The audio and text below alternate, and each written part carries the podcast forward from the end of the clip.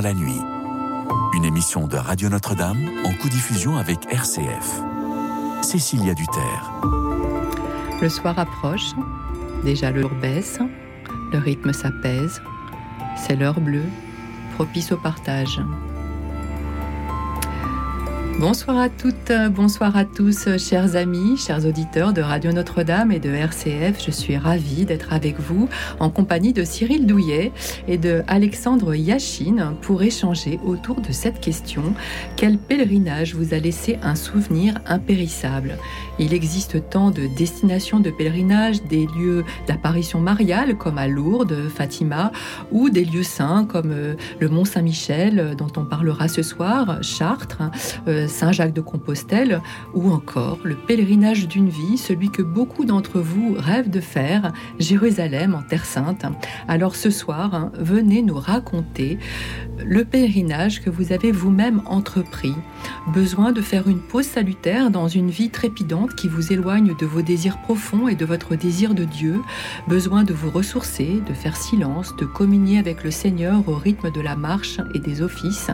Dites-nous les raisons personnelles qui vous ont poussé à entreprendre un pèlerinage, ainsi que les bienfaits et les fruits que vous avez retirés de ce voyage spirituel.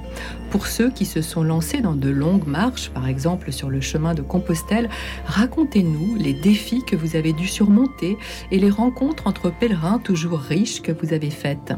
Peut-être avez-vous vécu des moments de doute ou de remise en question durant ce périple, et eh bien n'hésitez pas à nous les confier. Venez nous partager votre expérience et éclairer cette soirée de la lumière de vos souvenirs. Pour l'heure, le standard est ouvert. Laetitia et Valérie sont là pour euh, recueillir vos témoignages. Nous sommes ensemble jusqu'à minuit et nous attendons vos appels au 01 56 56 44 00 sur ce sujet.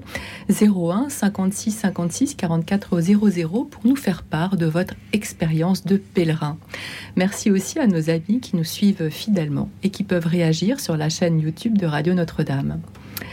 Cyril Douillet, Alexandre Yachine, bonsoir. Merci de tout cœur bonsoir. d'être avec nous ce soir.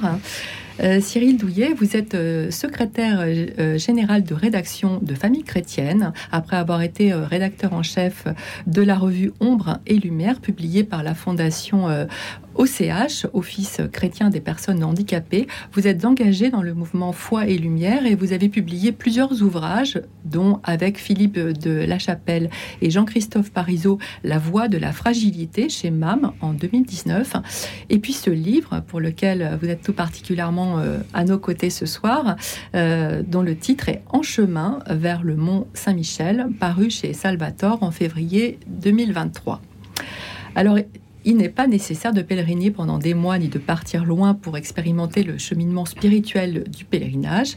Vous nous racontez le vôtre dans, dans ce livre, euh, un pèlerinage vers le Mont Saint-Michel entamé pendant la Semaine Sainte au printemps 2022, où vous êtes parti huit jours marcher entre l'Aigle, dans l'Orne, et le Mont Saint-Michel. Alors dites-nous euh, tout d'abord, la première question que j'aimerais vous poser, c'est euh, quelles sont les, les, raisons qui ont motivé cette, cette mise en marche vers ce lieu et puis euh, pourquoi ce, lieu tout spécialement? En effet, en effet, il y a d'un côté la, démarche de, marcher en solitaire et euh, le but que j'ai que j'ai choisi. La démarche de marcher en solitaire, elle vient, voilà, c'était une période un peu compliquée euh, pour moi intérieurement, assez bousculée. J'avais vraiment besoin de, faire un, un, point et de me retrouver seul avec moi-même et avec Dieu. C'était vraiment mon intention première, c'était de, voilà, de prendre. Euh, j'ai quand même une vie assez, assez trépidante, assez chargée. Euh, de me donner, en fait, de, me faire ce cadeau euh, d'un temps favorable, comme ça, seul, à marcher, à un rythme lent, au milieu de la nature. C'était vraiment cette démarche que j'avais envie d'entreprendre. C'était le moment favorable. On dit qu'il y a des moments favorables pour partir à Jérusalem, par exemple, dans une vie. Il y a un moment où on se dit, bah, faut le faire, c'est maintenant. voilà, moi, c'était le moment favorable pour vivre un, un temps de pèlerinage en marchant seul. Euh, et, voilà, ça c'était la démarche. Ensuite, le, but, c'est vraiment une opportunité, on va dire, hein, euh, tout simplement.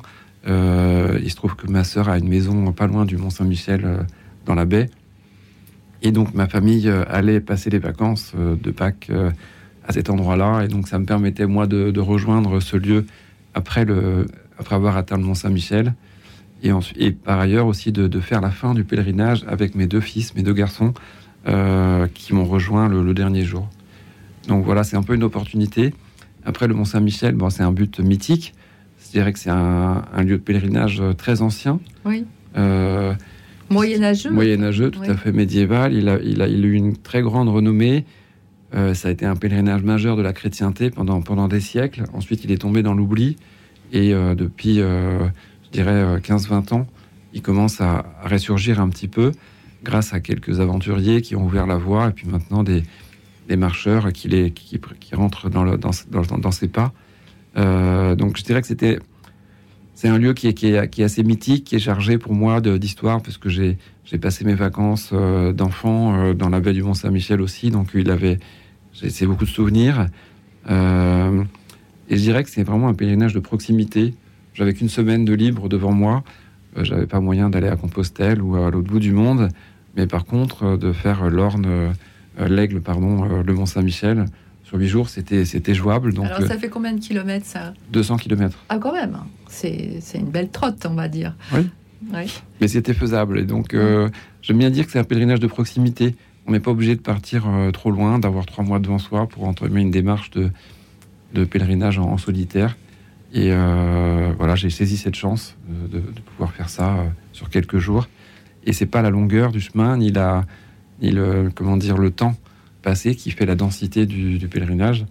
Mm. moi, j'ai vécu des choses très fortes comme ça sur, sur quelques jours. On va, on va en reparler justement, parce que c'est ça qui est intéressant aussi dans votre démarche, c'est que justement, il y a, ce côté euh, proximité euh, euh, qu'on a qu'on avait retrouvé, je, dis pour nos auditeurs, on avait aussi invité Xavier Accard qui a fait le, tour de Bretagne. C'était un peu peut-être un peu plus long que, que, mm. votre pèlerinage, mais c'était dans la même collection. Et il nous avait aussi parlé, ben, c'est aussi un pèlerinage qui est entre guillemets peu connu, enfin en tout cas pas ces grands pèlerinages comme euh, Compostelle et, euh, voilà et qui, rejoint, enfin qui fait écho en tout cas au vôtre. Euh, Alexandre Yachine, vous êtes cofondateur de l'association Éclaireurs de paix, organisatrice de pèlerinage à Medjugorje en, en Bosnie. Alors, avant, de, parler du point de vue de l'Église sur euh, euh, je voudrais que vous nous rappeliez l'histoire des apparitions mariales euh, dans, cette, dans ce lieu qui remonte à 1981. Mais oui. le 24 juin 1981, il y a, à l'époque, ils étaient des enfants, ils avaient entre 10 et 16 ans, six enfants qui disent avoir vu Marie qui vient sous le titre Notre-Dame de la paix et de la réconciliation. Et très vite, c'est un événement qui va prendre une ampleur incroyable. Au bout de 15 jours, il y a 15 000 personnes qui sont réunies sur les collines autour de cette paroisse de Medjugorje. Et puis il va y avoir euh, des fruits très nombreux, des signes très très nombreux mm. au début.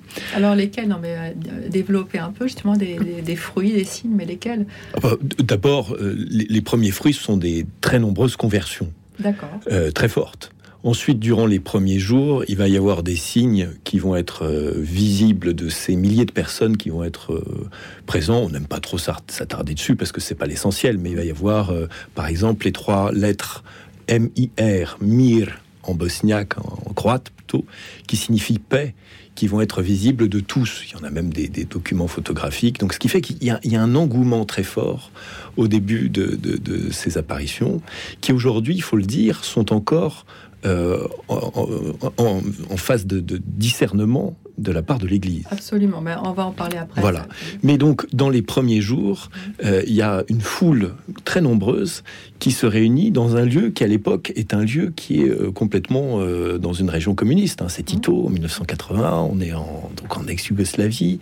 La foi est particulièrement persécutée. Et donc, il va y avoir une persécution qui va être très forte pour casser ce phénomène que les communistes considèrent comme étant des manifestations complètement illégales. Illégales parce qu'elles sont pas autorisé, parce que c'est une manifestation de la foi, parce que c'est en dehors de l'église, parce que tout à coup, il y a 15 000 personnes sur des collines euh, qui se mettent à prier, qui se mettent à chanter, qui se mettent à rendre grâce. Et, donc, euh, elles sentent que là, il y a quelque chose qui les échappe. Et donc, il va y avoir une tentative de casser ce phénomène de la part des communistes, mais rien n'y fera. Et la plupart finiront d'ailleurs par se convertir.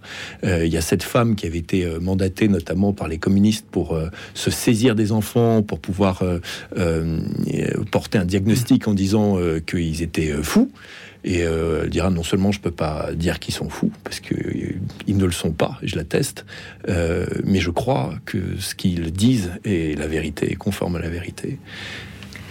Alors, juste, on rappelle effectivement que l'Église catholique, concernant ces phénomènes, se réfère toujours à la déclaration de la Congrégation pour la doctrine de la foi faite euh, le 26 mai 1998, euh, qui ne reconnaît pas officiellement leur caractère euh, surnaturel, que c'est encore en discernement, comme vous dites, mais que les pèlerinages diocésains et paroissiaux, qui étaient interdits auparavant, sont autorisés par le pape François depuis le 12 mai 2019.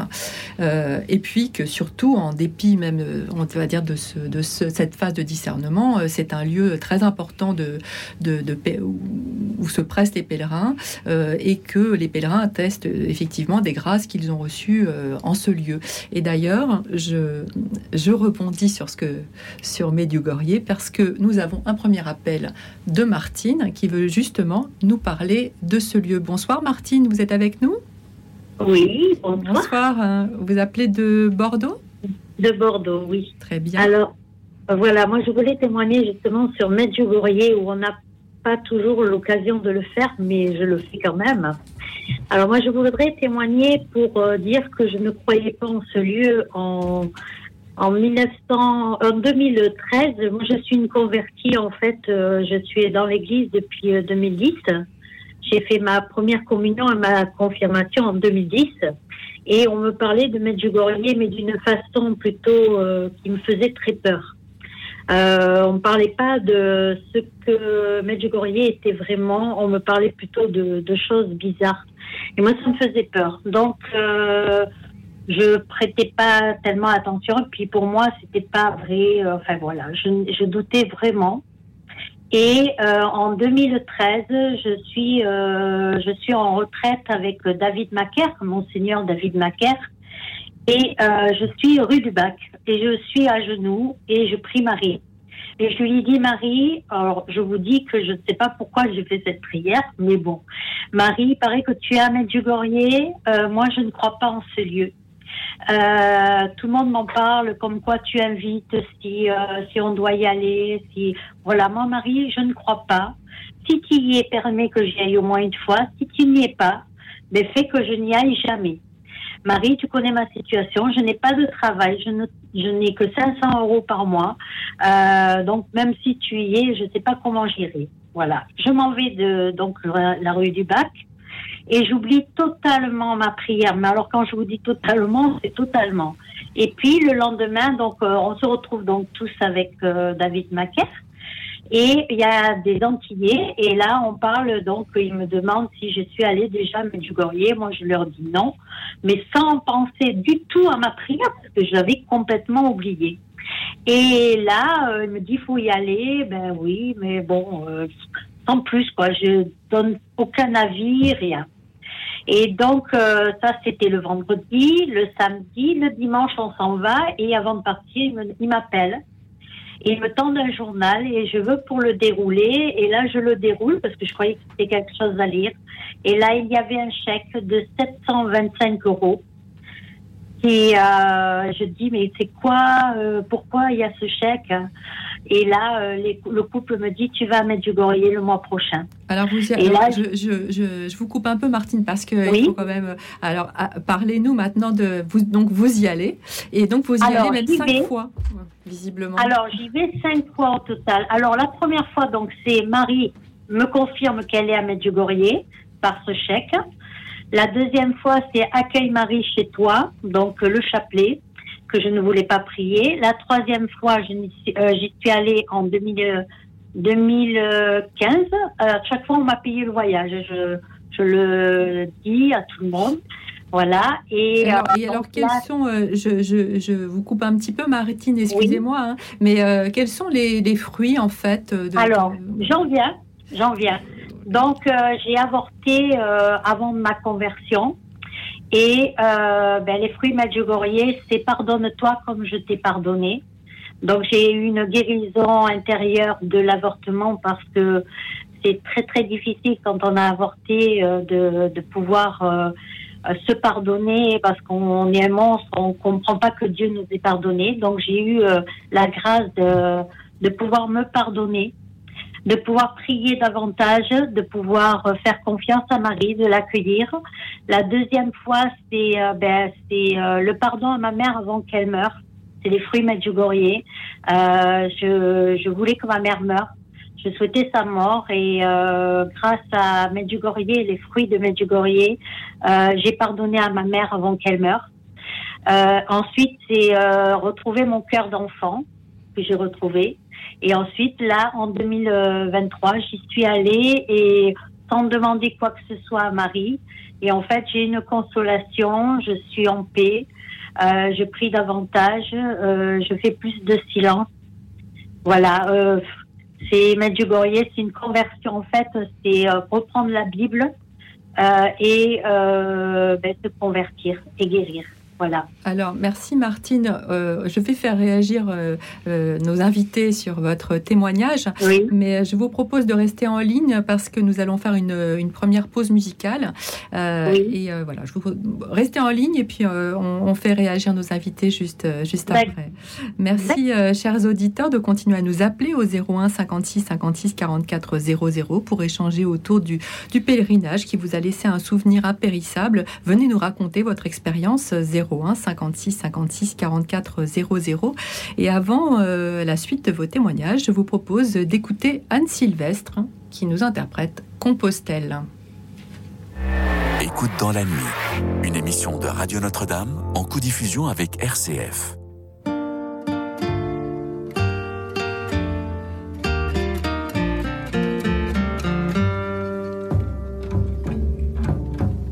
Qu'est-ce qui te pousse? Quelle est la secousse qui a décidé pour toi de ce chemin? La source vive, celle qui te motive, a-t-elle jailli d'un seul coup sous ta main? Pour que ta quête un jour te projette tout seul sac au dos en humble pèlerin. Pour que ton rêve aujourd'hui soulève autant de poussière en mon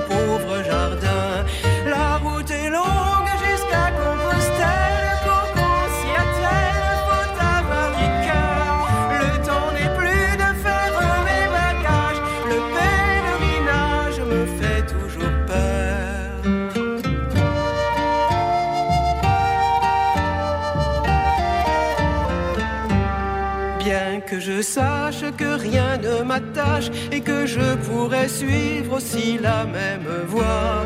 C'est dans ma tête que toujours secrète se trace une route où je m'en vais parfois.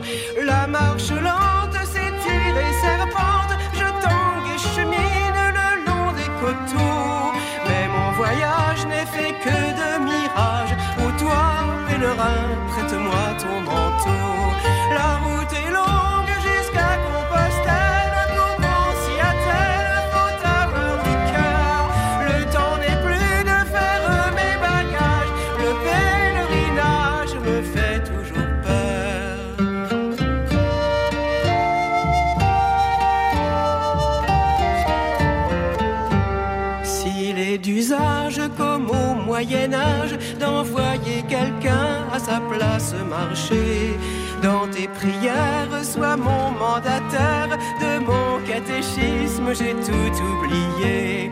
Les paysages seront les bagages que tu garderas au fond de tes yeux clairs, sous quelques toiles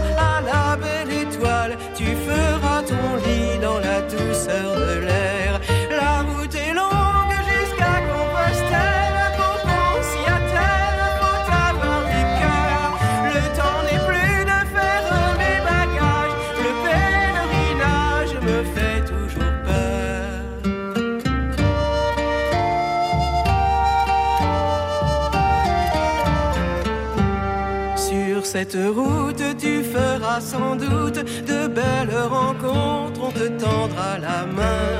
Et dans les gîtes où parfois on s'abrite, tu ne seras qu'un parmi d'autres humains. D'un pas tranquille, villages et villes défileront comme grès de chapelet. Si tu trébuches, ne crains pas les bûches, tête marche bien, c'est le que tu voulais. La route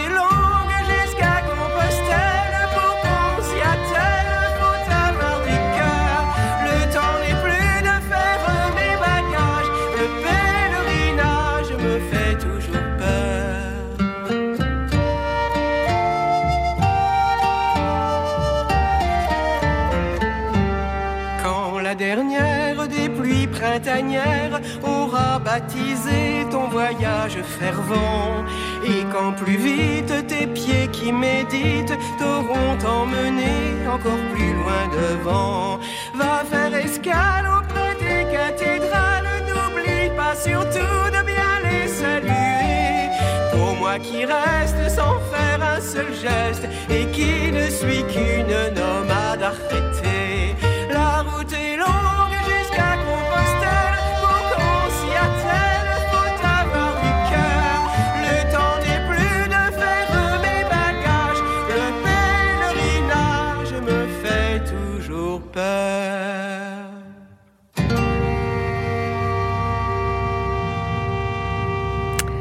Nous avons écouté Anne Sylvestre qui nous a interprété Compostelle. Merci à tous les auditeurs qui nous appellent au 01 56 56 44 00 pour partager le souvenir d'un pèlerinage inoubliable.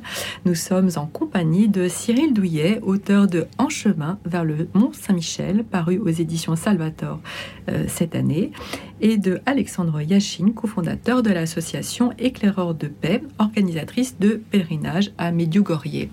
Vous êtes toujours en ligne, Martine Toujours. Voilà. Alors, euh, je crois que nos invités veulent, veulent réagir. Cyril Douillet, vous voulez dire un mot à Martine Oui, ce qui, est, ce qui est touchant dans le témoignage de Martine, c'est qu'elle s'est sentie vraiment invitée à vivre Oui. ce pèlerinage. Et euh, je dirais que je pense que c'est quelque chose d'assez universel. Quand il y a une démarche de pèlerinage comme ça, personnelle, c'est souvent qu'il y a, au fond de notre cœur, il y a quelque chose qui nous appelle. Alors parfois, ça peut être, un, ça peut être quelqu'un qui nous invite de façon très directe, mais dans le fond, c'est Dieu qui vient nous chercher pour euh, nous appeler à vivre quelque chose de particulier, à un moment particulier. Alors les, les formes sont très différentes. hein.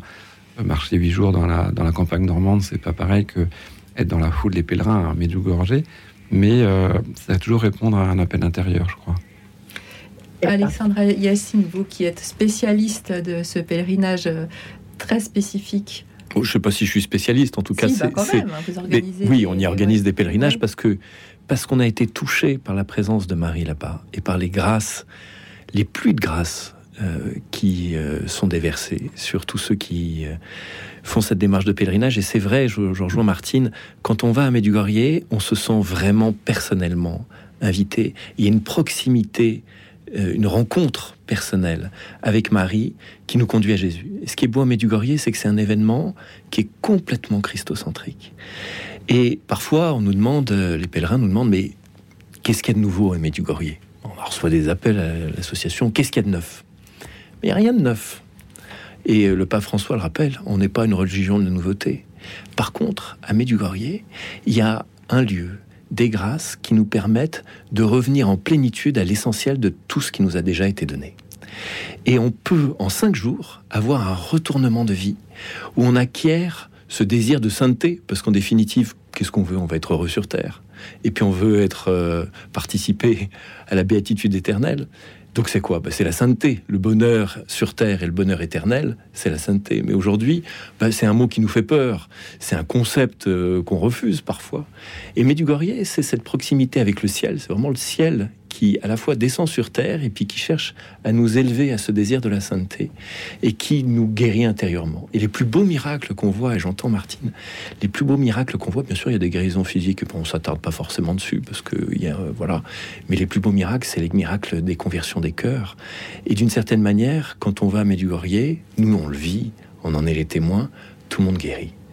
Et on pleure. Moi, je ne compte pas le nombre de fois où j'ai été à Medjugorje, mais on pleure toujours. J'ai été encore il y a dix jours, mais je pleure systématiquement devant les merveilles que le ciel accomplit. Et on est dans un- une époque qui est une époque compliquée. Et on pourrait se dire que finalement, euh, peut-être Dieu n'a jamais été aussi loin de l'humanité. Et Medjugorje, c'est un événement, un lieu, qui est là pour nous rappeler qu'en fait, c'est tout l'inverse. Dieu n'a jamais été aussi proche de nous.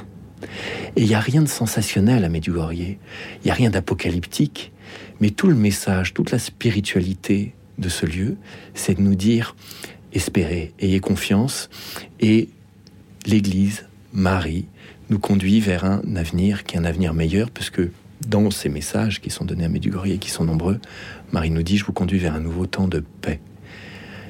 Un temps que mon cœur immaculé attend avec impatience. Et à Medjugorje, elle se réfère à une seule autre apparition, c'est Fatima. Et elle dit, je suis venue accomplir ce que j'ai commencé à travers les secrets que j'ai donnés à Fatima.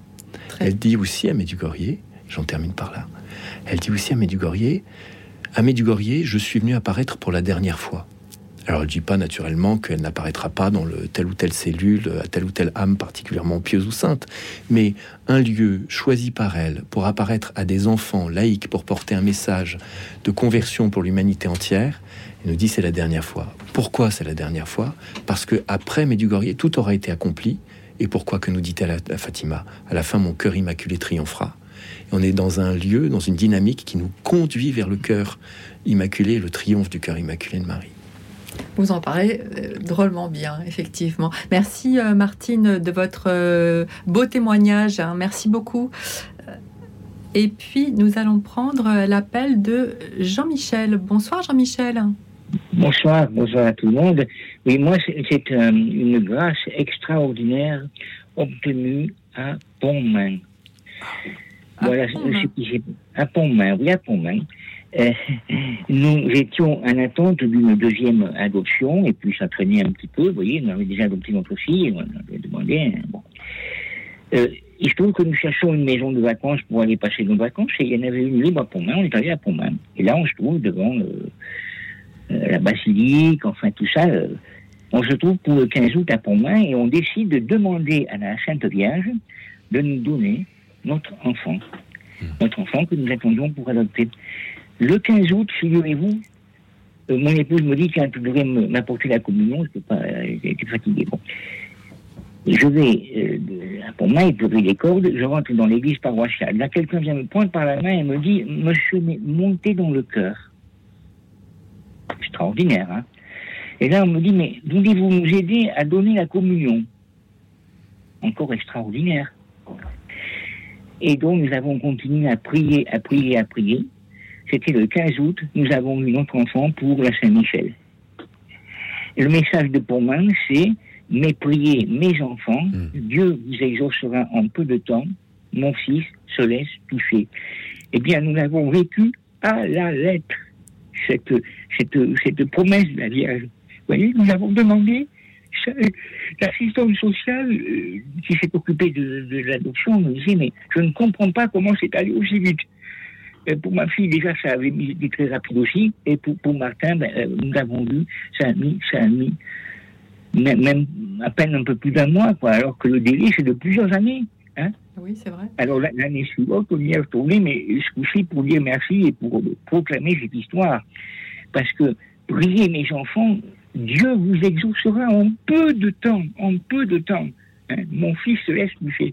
Quand on prie, mais nous, on ne s'attendait pas du tout à ça, mais vraiment, ça a été exaucé de façon extraordinaire et très, très, très rapidement. Voilà. Ben, c'est vrai que Michel, on vous, vous sent très, très touché. Nous sommes très touchés par votre témoignage ben parce que vous nous transmettez voilà, euh, ce. 34 euh, ans après, je suis encore touché. oui, bah, nous aussi, nous le sommes en vous écoutant. Euh, je fais participer mes invités. lequel de vous deux, vous voulez dire un mot Simplement que je suis touché du, des clins d'œil de Saint-Michel dans l'histoire que Jean-Michel vient de nous raconter. D'abord, son prénom mais aussi dans, cette, euh, voilà, cette, euh, cet accueil d'un enfant le, 29 septembre, le jour de la Saint-Michel. Euh, moi, c'est vrai que quand j'ai entrepris mon pèlerinage... Quelques jours avant, mais bon. D'accord. quand j'ai entrepris ma démarche de pèlerinage vers, vers le mont, j'étais pas spécialement tourné vers Saint-Michel. C'était vraiment une démarche chrétienne, tout simplement, de, de, de renouer avec la relation avec le Christ. Euh, et c'est vrai, quand on arrive au mont, il y a une, quand même une puissance de cette, euh, de cette euh, invocation de, de l'archange. il se trouve que j'ai dormi sur le mont et que dans, depuis la chambre où j'étais, j'avais vraiment vu sur la statue dorée de, de l'archange avec cette épée. voilà. Et avec, avec du recul, je me dis que c'est vraiment un, lieu très fort aussi parce que c'est le lieu où, comment dire, où, la terre et le ciel se, se rejoignent un peu. Euh, c'est le lieu du combat spirituel. Saint-Michel, c'est l'archange du, combat spirituel. On vit, dans, une époque où il y a beaucoup de combats. Euh, et, je crois que peut-être que j'étais venu chercher, sans le savoir, aussi de, cette force du, combat intérieur. Euh, et que c'est quelque chose qui va marquer, mais avec rétrospectivement, je dirais. Voilà. Merci. Merci, Jean-Michel de ce, de ce très beau euh, témoignage. Je, je, me retourne à, nouveau vers vous et Cyril Douillet. Euh, dans, votre, dans votre récit, qui est un récit de marche aussi et de, et de cheminement spirituel, on va dire que c'est les deux. Mhm. Euh, au départ, c'est vrai que vous nous faites part de... Ben, en fait, on marche avec vous, c'est-à-dire que voilà, on, on fait part de votre emploi du temps, vous rencontre, des douleurs aussi de, marche. Et puis, euh, progressivement, on, vous entrez, et c'est aussi ça qui est intéressant dans le pèlerinage, dans la marche, vous entrez dans la, dans la richesse de, de et la profondeur de la solitude. Euh, ça aussi, c'est dans, cette, dans cette profondeur et dans cette euh, solitude qu'on rencontre le Seigneur. C'est peut-être dans nos vies, vous en parliez, dans votre vie trépidante, il y avait bien sûr la place pour le Seigneur. On, on l'imagine bien. Et ce que je veux dire, c'est que ça nécessite aussi cette communion de, de, de, rompre avec mmh. euh, le rythme de, habituel. Euh, vous voulez en parler un petit peu? Oui, je crois que ce qui est, ce qui est euh, possible quand on prend un temps comme ça, c'est de rentrer dans une écoute profonde. c'est vrai que dans une vie voilà urbaine, active, il y a toujours moyen de, voilà, de, de, de, caser un temps de méditation, de lecture de textes de l'écriture, etc. Euh, voilà, on n'est pas, pas forcément déconnecté, mais de là rentrer dans une écoute profonde de ce qui se passe à l'intérieur de nous, euh, de ce que Dieu veut nous dire, de ce à quoi on est appelé, de, saisir un peu nos désirs profonds.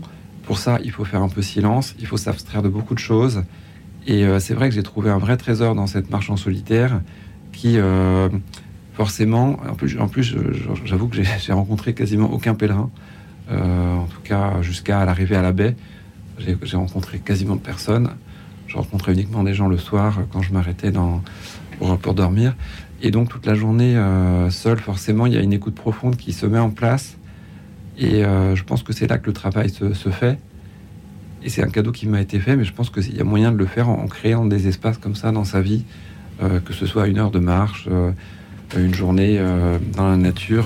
Oui, c'est vraiment ça qui est euh, intéressant dans votre euh, récit. C'est aussi de justement, on n'est pas obligé d'aller si loin. En fait, on peut trouver, on peut trouver des, des moments, des effectivement, alors peut-être pas une marche, mais ça peut être sur quelques jours. Là, c'était une semaine, c'était la semaine sainte en plus, mais mais c'est ça que je trouvais très intéressant aussi. C'est c'est une démarche que vous avez entreprise seule, finalement, voilà, en dehors de tout cadre, si j'ose dire. C'était les mmh. vôtres, vos cadres. Euh, nous avons Marie-Jeanne qui est en ligne. Bonsoir Marie-Jeanne. Bonsoir, bonsoir. Euh, oui, euh, je voulais simplement apporter mon petit témoignage parce que je vais tous les ans au pèlerinage militaire international de Lourdes au mois de mai. bien sûr, quand il y a eu la pandémie et tout ça, je n'y suis pas allée. Mais bon, il y, a, il y a des bus qui se mettent ici en route, mais moi je préfère prendre le train parce que c'est déjà moins pénible. Et puis, euh, bah, j'y vais pour huit jours parce que euh, quand euh, tous les, généralement, on part le mercredi et on revient le mardi. La, parce que quand les militaires sont là, il y a 40 nations. Il y a énormément de militaires, donc c'est très très beau. C'est c'est très festif. Il y a des fanfares, il y a les, les drapeaux, garde-drapeaux, les fanions et tout. Euh, c'est vraiment très très coloré.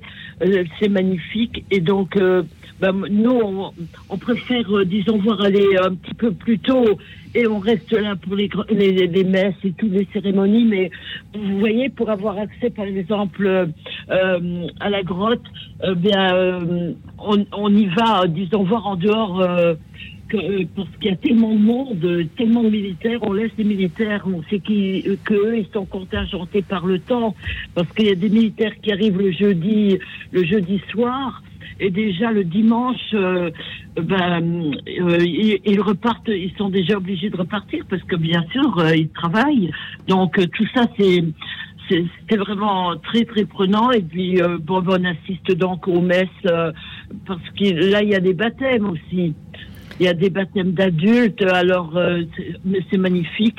Et bon puis on a l'année-ci par exemple il y avait la musique de la Légion étrangère et il y a eu la remise des képis, du képi blanc.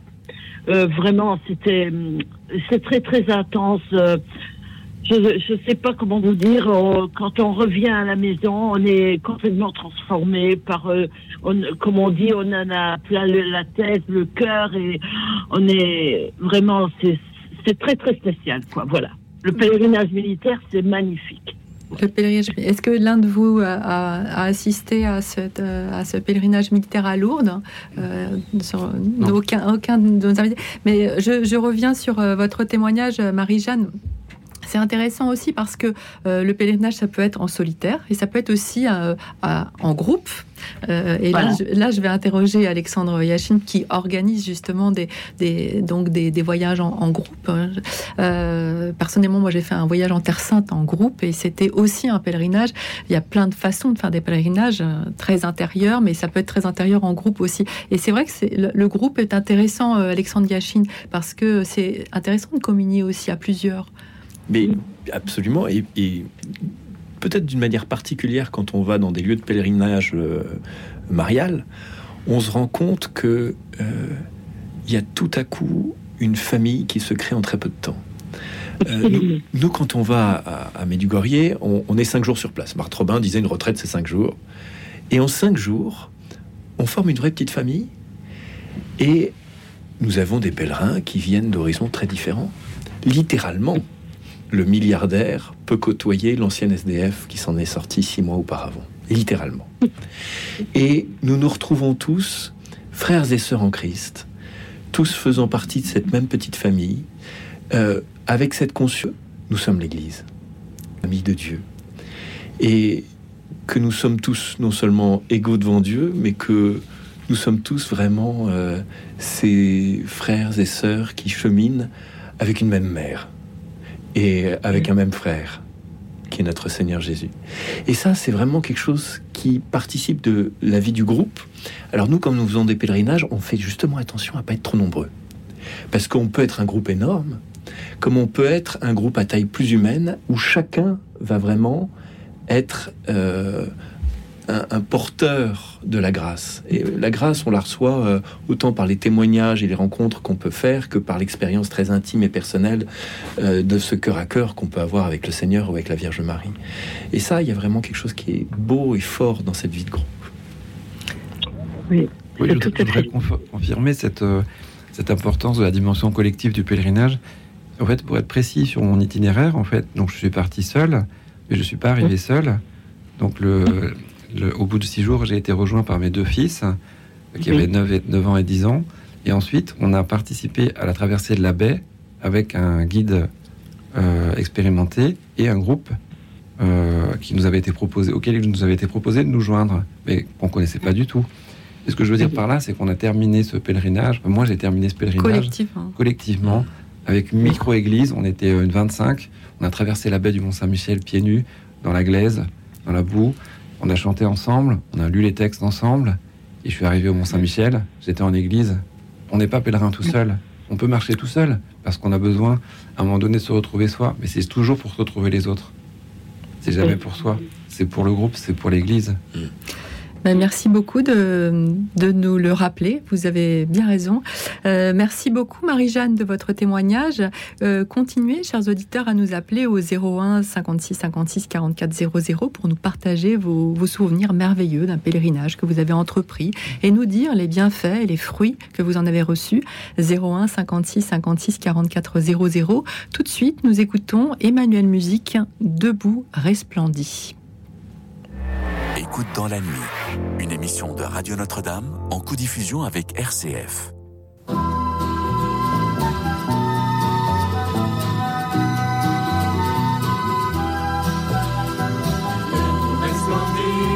voici ta lumière, et sur toi la gloire du Seigneur. Debout resplendit, car voici ta lumière, et sur toi la gloire du Seigneur. Lève les yeux et regarde au loin, que ton cœur tressaille dans les graisses. Voici tes fils qui reviennent vers toi, et tes filles portées sur la roche. Jérusalem, Jérusalem, vite ta robe de tristesse. Jérusalem, Jérusalem,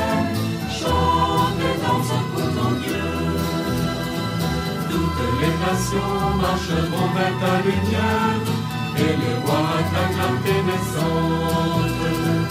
Toutes les nations marcheront vers ta lumière, et les rois acclament tes naissantes. De nombreux troupeaux de chameaux te couvriront, les trésors des mers afflueront vers toi. Ils viendront défendre sa part de Kéna, faisant monter vers la louange. Jérusalem, Jérusalem, vite ta robe de tristesse. Jérusalem,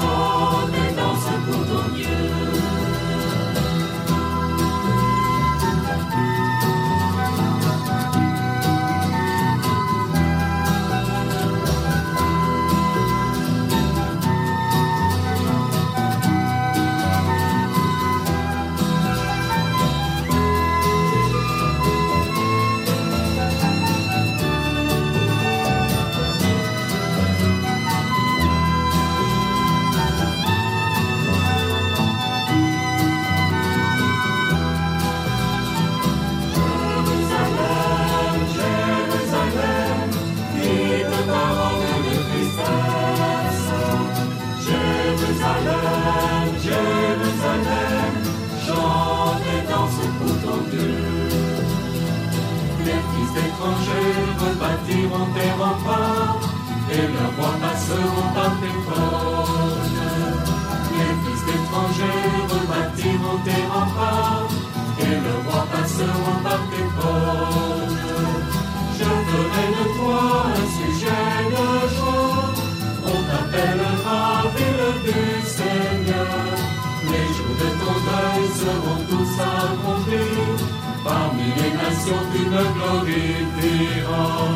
Jérusalem, Jérusalem, vite ta robe de tristesse. Jérusalem, Jérusalem, chante et danse pour ton Dieu.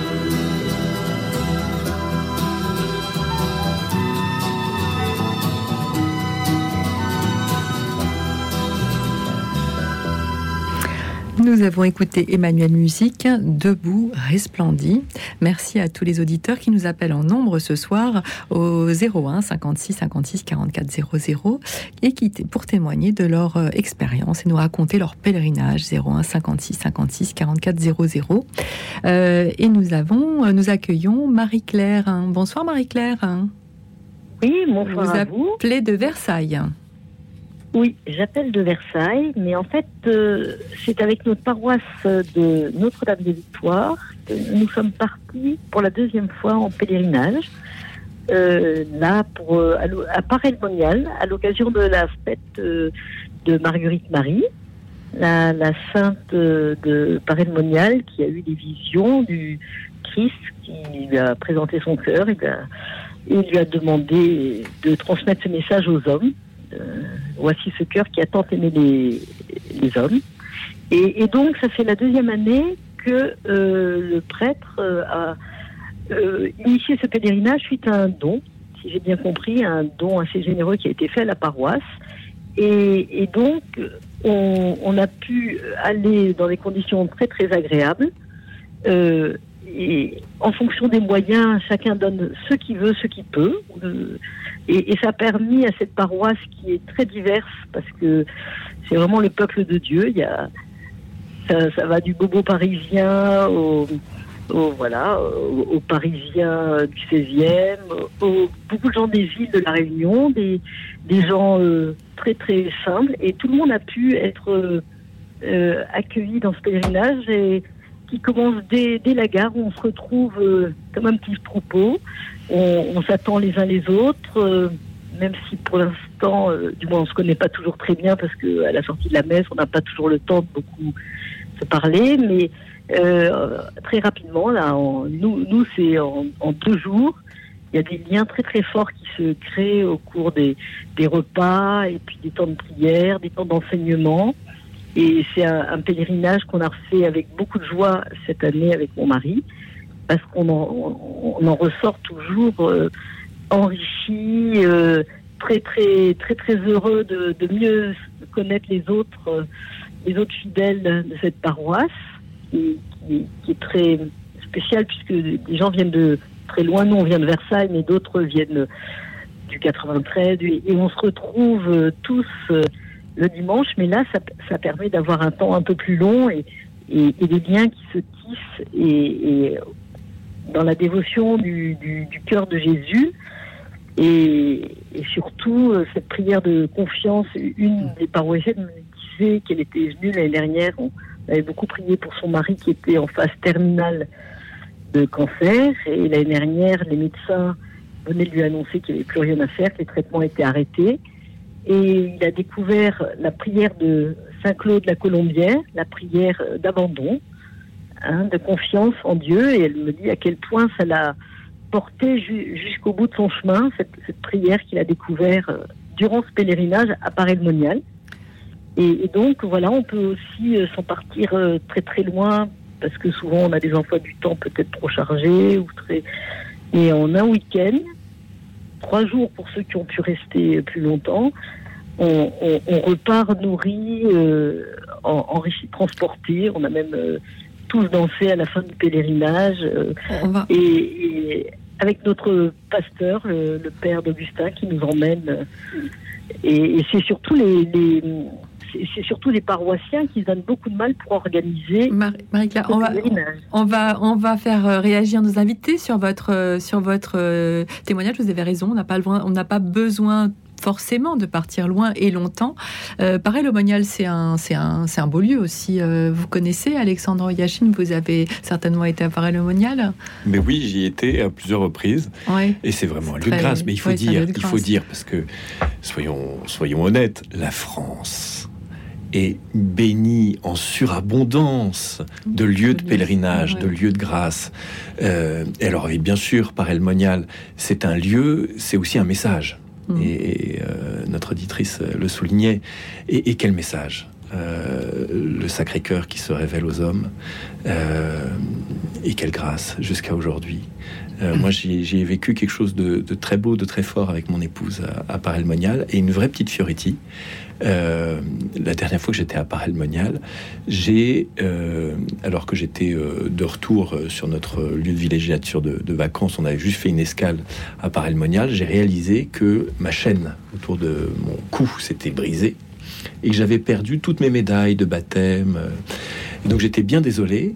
Et dans la foi, je suis, j'ai repris la voiture, j'ai fait deux heures de voiture et je suis retourné à Paray-le-Monial. Et dans l'herbe, devant l'église, j'ai retrouvé toutes mes médailles qui étaient là, restées intactes.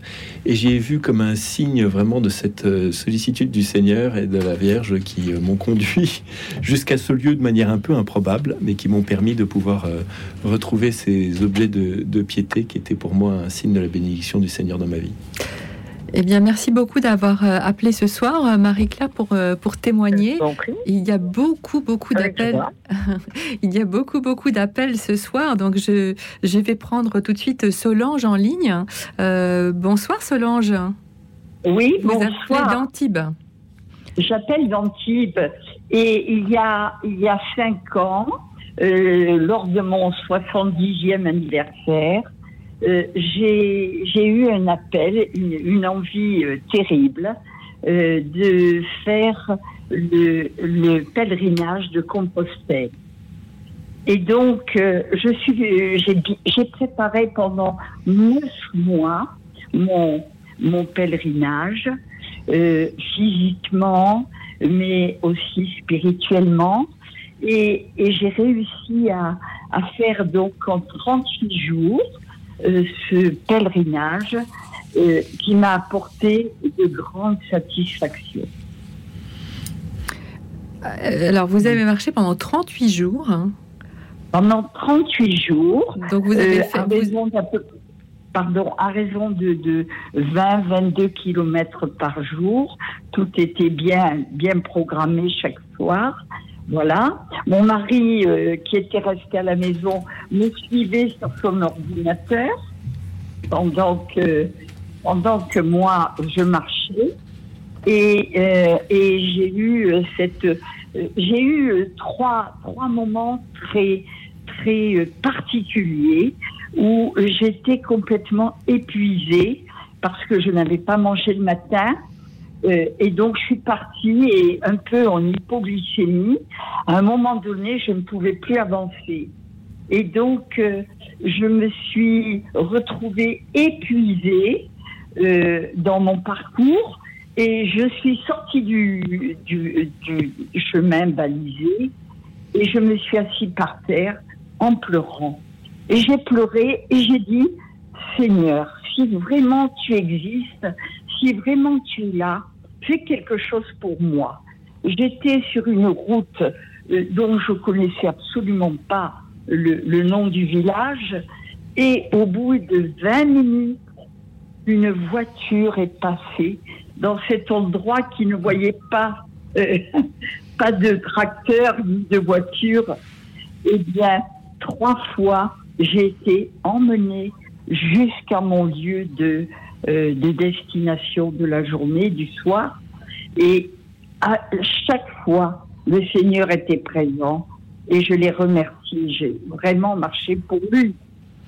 Je, je, je, je ne vous coupe pas, Solange, mais je me retourne vers Cyril Douillet, qui qui a pas marché autant que vous, mais qui a quand même bien marché et qui a fait, qui, qui, qui, qui fait part aussi de euh, parfois de lassitude euh, dans, dans, dans, ce, dans ce ce cheminement. Ça fait partie en fait complètement intégrante aussi de, du pèlerinage, ces moments de euh, Cyril Douillet. Oui, exactement. Euh, il y a, quand on marche comme ça, avec, euh, avec le poids du, du sac à dos, Oui, c'est ça. il y a la, il y a la pesanteur hein, de, de notre être euh, au long des journées, au long de la journée. Le- quand on arrive à 18h et qu'on a déjà fait 25-30 km, euh, il n'y a plus beaucoup d'envie. Euh, on n'entend plus trop le, le chant des oiseaux. Là, on est plutôt à regarder euh, ses pieds et Oui. sa montre. Et euh, donc oui, je pense que c'est marrant parce que dans un pèlerinage, il y a un moteur. C'est l'envie qu'on a eue à un moment donné de dire euh, j'y vais. Euh, c'est un moteur et en même temps, on voit bien qu'on est, on est limité, on est petit, on est pauvre. On part euh, sur une grande route tout seul comme ça avec, euh, avec deux, trois bricoles. Et si on arrive au bout, c'est bien par grâce. Je dirais que la première grâce du pèlerin qui marche, c'est d'arriver à son terme finalement, parce qu'on Oui. sent bien qu'on a été porté. En tout cas, moi, il y a des moments où je me suis senti porté. Et euh, presque quasiment tous les soirs, en fait, à partir de 17h, 18h, c'était plus moi qui marchais, quoi. C'était. ouais, et euh, déjà ressentir ça. Et ce que j'ai entendu aussi de, notre auditrice, c'est vraiment cette expérience de la Providence. Et je l'ai faite tout au long de ce- ces huit jours. J'avais décidé notamment de ne pas trop contrôler le- l'iti- le- l'itinéraire, euh, les logements du soir, en me disant, ben voilà, ça va être un petit peu euh, en fonction de, de ce qui se passe, euh, du temps. J'avais ma tente au cas où je pouvais dormir euh, dans la nature, mais je voulais pas trop, euh, trop planifier. Et, et grâce à cette, ce choix finalement que j'ai fait, j'ai pu faire des rencontres extraordinaires avec des gens qui m'ont accueilli spontanément, soit parce que j'ai sonné à un presbytère la veille, soit parce que voilà, j'ai demandé l'hospitalité. C'est vraiment, euh, c'est vraiment aussi des grâces très concrètes qu'on reçoit quand on se met dans cette démarche d'abandon euh, et de, de recevoir, d'être en capacité de recevoir en fait. En vous écoutant, on, on se dit aussi que c'est l'expérience de la fragilité, vous qui avez écrit sur la fragilité. Euh, vous vouliez ajouter un, un mot à Alexandre Yachine sur... euh, Je crois que ce que vient de dire Cyril est très important. C'est de pas trop prévoir et de se laisser surprendre. Euh, c'est ça aussi la démarche du pèlerinage. Sans ça, on est dans un voyage organisé et on reste au contrôle. Euh, c'est pas le but, justement. Le but du pèlerinage, c'est se lâcher prise, c'est le fait de donner du temps, c'est le fait d'accepter de cheminer en se laissant porter. Et quand on fait nos pèlerinages à Medjugorje, alors ça surprend beaucoup les pèlerins. On n'a pas de programme. alors ça, bouleverse euh, certaines habitudes. hein. On n'envoie pas de programme avant le début du pèlerinage et on n'a pas de programme. On annonce le programme chaque soir et à la demi-journée, en fonction vraiment de la manière dont l'Esprit Saint va nous porter. Alors bien sûr, on connaît les lieux, on sait les personnes, les communautés qu'on désire rencontrer, mais on se laisse complètement porter et surprendre. Et on est surpris systématiquement. Et cet accueil, cette pauvreté dont on fait l'expérience, c'est vraiment quelque chose qui doit participer de la démarche du pèlerinage pour qu'on puisse être rempli en surabondance de toutes les grâces que le ciel, dès avant notre départ, désire nous combler. Oui. Vous vouliez ajouter un tout petit mot, euh, Solange Euh, Eh bien, oui, oui, je suis d'accord avec ça, tout à fait. Et euh, bon, euh, c'est vrai que, mais on est un petit peu obligé de programmer parce que euh, on part un peu à l'aventure quand on part comme ça. Et donc, euh, c'est rassurant de savoir qu'on va avoir une auberge qui va nous accueillir. Mais oui, Je il faut bien un que- toit. Voilà, il faut un toit. Et, et euh, une femme seule qui part comme ça, euh, souvent, bah, c'est euh, c'est un peu un peu risqué, hein. Merci. entendu. Merci aussi, beaucoup voilà. Solange, merci beaucoup de ce magnifique témoignage, le chemin de Compostelle, un chemin mythique et mystique. Merci beaucoup euh, Solange. Nous allons faire une courte pause de quelques minutes et nous vous retrouver juste après. Continuez à nous appeler au 01 56 56 44 00 pour nous partager vos souvenirs d'un pèlerinage mémorable. 01 56 56 44 00. À tout de suite.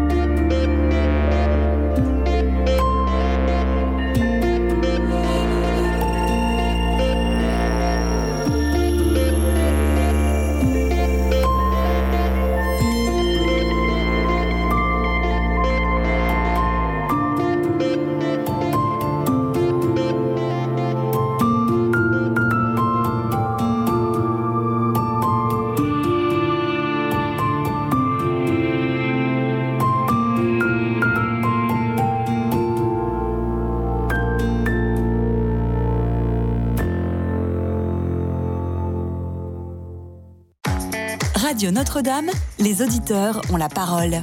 Chez Radio Notre-Dame, j'écoute grâce à l'application principalement le journal de Radio Vatican, les commentaires d'évangile et le grand témoin, parce que cette pluralité d'émissions, c'est ce qui nourrit ma foi au quotidien. Pour soutenir Radio Notre-Dame, envoyez vos dons au 6 boulevard Edgar Quinet, Paris 14e ou rendez-vous sur www.radionotre-dame.com. Merci.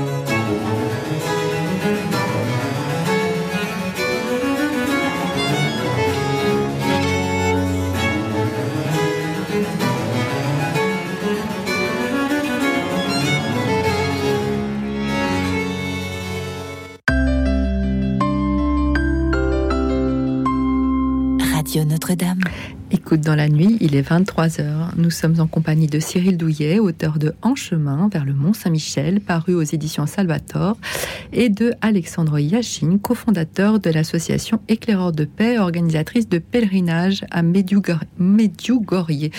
Ce soir, nous partageons et échangeons ensemble sur le pèlerinage qui vous a laissé un souvenir impérissable et vous pouvez continuer à nous appeler pour nous offrir vos témoignages au 01 56 56 44 00.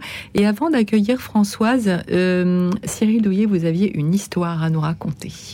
Oui, je parlais tout à l'heure de, l'expérience de la Providence qu'on pouvait faire dans un pèlerinage comme ça, dans une marche en, solitaire. Et je voulais raconter euh, un petit épisode que j'ai bien en mémoire.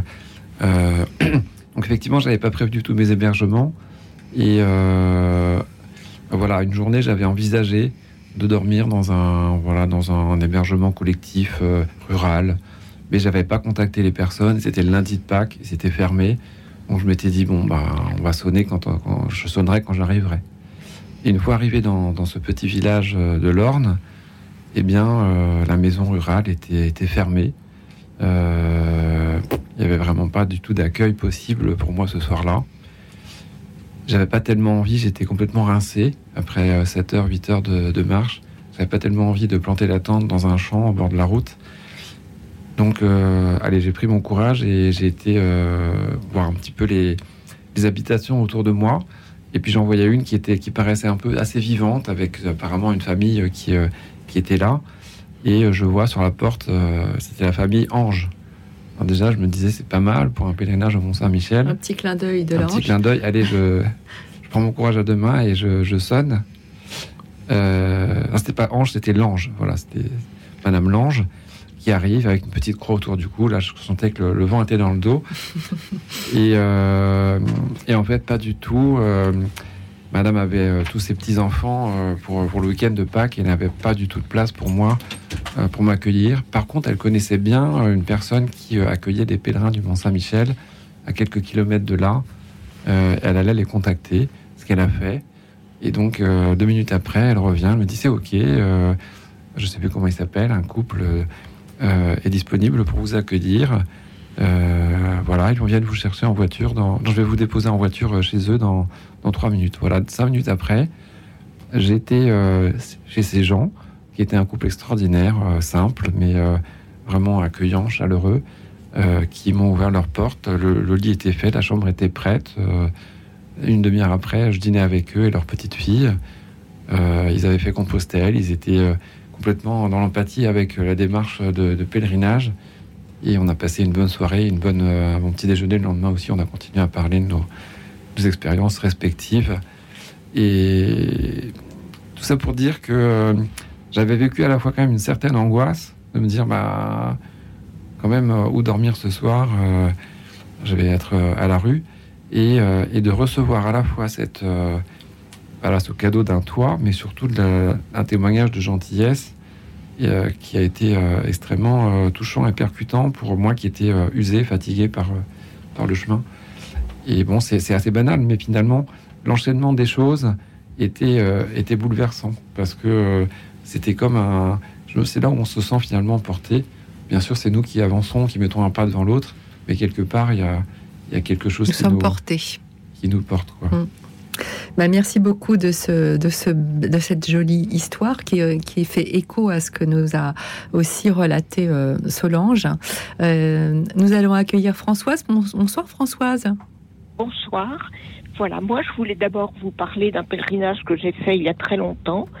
Pour mes 18 ans, c'est un pèlerinage à Chartres qui, m'avait beaucoup marqué et qui était vraiment un, souvenir important. Mais je voudrais revenir sur Medjugorje, dont je reviens là, j'y étais au mois d'octobre. Je ne compte plus le nombre de fois que je suis allée à Medjugorje, et je trouve que c'est pas tout à fait exact de dire que l'Église ne se prononce pas. Pour l'anniversaire des premières apparitions au mois de juin, il y a eu 500 prêtres qui ont concélébré, des prêtres du monde entier. On célèbre les messes dans toutes les langues. Le matin à 7 heures, il y a la messe en croate, à 8 heures en anglais, à 9 heures en allemand, etc. Et à midi, tous les jours, il y a une messe en français. Donc, on ne peut pas dire, bon, des prêtres confessent donc dans toutes les langues, on ne peut pas dire que l'Église ne sait pas prononcer. Et Jean-Paul II aurait dit, si je n'étais le pape, j'y serais allé. Voilà ce que je voulais dire. Alors, L'Église, euh, si euh, ne sait pas, enfin pour l'instant, ne s'est pas prononcée sur euh, le, le- le caractère surnaturel de, des, des- des- des signes, mais les pèlerinages sont parfaitement autorisés, bien sûr. Et euh, euh, moi, je, je précisais simplement, voilà, le, le point de vue de l'Église. hein. Je n'ai, je n'ai pas d'avis sur la question à, à la vérité. Euh, et je donne la parole à Alexandre Yacine, qui, qui je vois avec un grand sourire en vous écoutant. Euh, voilà. euh, Mais euh, vous avez raison, euh, l'Église se prononce et l'Église s'engage très fortement. D'ailleurs, le pèlerinage officiel est autorisé à Medjugorje. Absolument. Et ça, c'est le pape François qui a ouvert qui les a portes en grand du pèlerinage officiel, officiel. Il était depuis le début des apparitions autorisé, mais à titre privé. On pouvait y aller à titre privé. Ça veut dire quoi? Ça veut dire qu'une paroisse, un diocèse ne pouvait pas organiser de pèlerinage. Mais désormais, le pèlerinage officiel paroissial ou diocésain est autorisé, donc l'Église s'investit pleinement et accompagne les pèlerinages. Il y a un vrai accompagnement pastoral, à tel point que le Vatican a nommé euh, un archevêque pour être son représentant sur place dans la paroisse de Medjugorje. Ce qui fait que Medjugorje en tant que tel n'est pas encore officiellement un sanctuaire, mais fonctionne déjà comme un sanctuaire avec un archevêque envoyé spécial du Vatican qui est sur place. S'agissant de la reconnaissance des apparitions, l'Église fait bien la distinction entre l'accompagnement pastoral et même en encourageant le pèlerinage et le discernement sur les apparitions de Medjugorje. L'Église a le temps, l'Église prend le temps. Benoît XVI a créé une commission d'enquête qui était présidée par le cardinal Ruini, qui a rendu ses conclusions, euh, qui sont maintenant sur le bureau du Saint-Père. Nous connaissons, parce que ça a fuité, les conclusions de cette commission d'enquête. Les conclusions de la commission d'enquête, c'est de dire, nous pensons que c'est un lieu d'apparition. Et nous recommandons de reconnaître les sept premières apparitions pour pouvoir acter le fait que c'est un lieu d'apparition mariale. Mais comme l'événement se poursuit encore, on ne peut pas donner un blanc-seing. Et donc, l'Église ne peut pas reconnaître à ce jour l'événement dans, son entièreté. Donc, conclusion de cette commission d'enquête, on peut reconnaître les apparitions. On pense que c'est bien d'en reconnaître, de reconnaître les sept premières, parce qu'il y a des messages qui sont le contenu euh, théologique euh, essentiel des messages de Medjugorje qui sont donnés durant ces, ces sept premiers jours. Et pour la suite, on se donne le temps du discernement. La décision finale appartient au Saint-Père. Et c'est une première dans l'histoire de l'Église. Vous citiez Saint Jean-Paul II. Oui, Saint Jean-Paul II, il l'a dit et répété à de nombreux visiteurs. Il disait Medjugorje, d'abord il disait Medjugorje est une réponse à ma prière. Parce qu'il dit quand été élu pape, j'ai vu l'état du monde, j'ai vu l'état de l'Église et j'ai crié au secours et j'ai appelé Marie à l'aide. Et quand j'ai entendu parler de ces événements de Medjugorje, de ces apparitions, j'ai reconnu et j'ai cru dans mon cœur que c'était la réponse à ma prière. Et il disait souvent à ses visiteurs, si je n'étais pas pape, je serais en ce moment même à Medjugorje en train de confesser. Mais l'Église prend le temps. Et l'Église est une vraie mère. Et elle accompagne avec vraiment beaucoup de bienveillance, mais un, un discernement qui est un discernement qui est légitimement très exigeant. Et donc, l'Église n'est pas pressée. Et c'est très beau de voir combien l'Église est une mère, en accompagnant tous les pèlerins et en même temps en se donnant le temps pour pouvoir discerner le cœur du message, qui a déjà été reconnu par cette commission créée par euh, Benoît XVI comme étant un message authentique, euh, mais naturellement, il appartient au pape de se prononcer. Et d'un mot, c'est une première dans l'histoire de l'Église parce que toujours, d'habitude, c'est l'évêque du lieu qui reconnaît une apparition, systématiquement. Et Saint Jean-Paul II a demandé à ce que la décision finale concernant la reconnaissance des apparitions de Medjugorje revienne au Vatican, au Saint-Siège. Et ça, ça n'est jamais, ça n'a jamais été le cas dans l'histoire de l'Église. C'est vraiment une première. Et donc, c'est in fine le Vatican qui se prononcera quand il le souhaitera, quand l'Église le désirera, sur la reconnaissance des apparitions de Medjugorje. Mais les pèlerinages sont bien non seulement reconnus, accompagnés par l'Église. Merci beaucoup, Françoise, d'avoir témoigné ce soir à l'antenne euh, et de nous avoir parlé de deux pèlerinages, de Chartres et Médugorier. Merci beaucoup euh, de votre appel. Annick, au revoir. Au revoir. Annick, vous êtes, euh, vous êtes, avec, vous êtes avec nous Bonsoir. Oui, je suis avec vous. J'écoutais attentivement ce que vous disiez. Alors, vous nous appelez de Mayenne pour nous parler du pèlerinage de Compostelle. Voilà, alors moi je voulais juste dire que j'ai eu beaucoup de chance d'avoir une personne qui m'a mis sur le chemin en disant le chemin, le, le, le, le, pèlerinage, il est unique et il t'appartient. Donc tu pars toute seule, je t'expliquerai comment partir et tu feras ton chemin toute seule parce que le chemin, c'est ça nous appartient de façon unique. Donc je l'ai écouté, j'ai fait le chemin de Compostelle avec beaucoup beaucoup de bonheur et voilà, c'était magnifique et c'était vraiment c'est un souvenir encore très très très très fort. Et il y a l'année dernière, quand j'ai eu 60 ans, j'avais vraiment envie de remercier, d'aller d'avoir les fruits du pèlerinage. Et j'avais très envie d'aller euh, d'aller au Mont Saint-Michel, mais pas en tant que touriste, mais en tant que pèlerine. J'ai fait un courrier au Père Henri à ce moment-là, qui avait 90 ans, que je, je souhaitais être accueillie comme une pèlerine dans le petit gîte de pèlerin et de pouvoir euh, faire mon accouchement de mes 60 ans au Mont Saint-Michel. J'ai été accueillie merveilleusement bien avec ce, père, ce vieux prêtre qui est venu prendre le petit déjeuner avec moi le matin.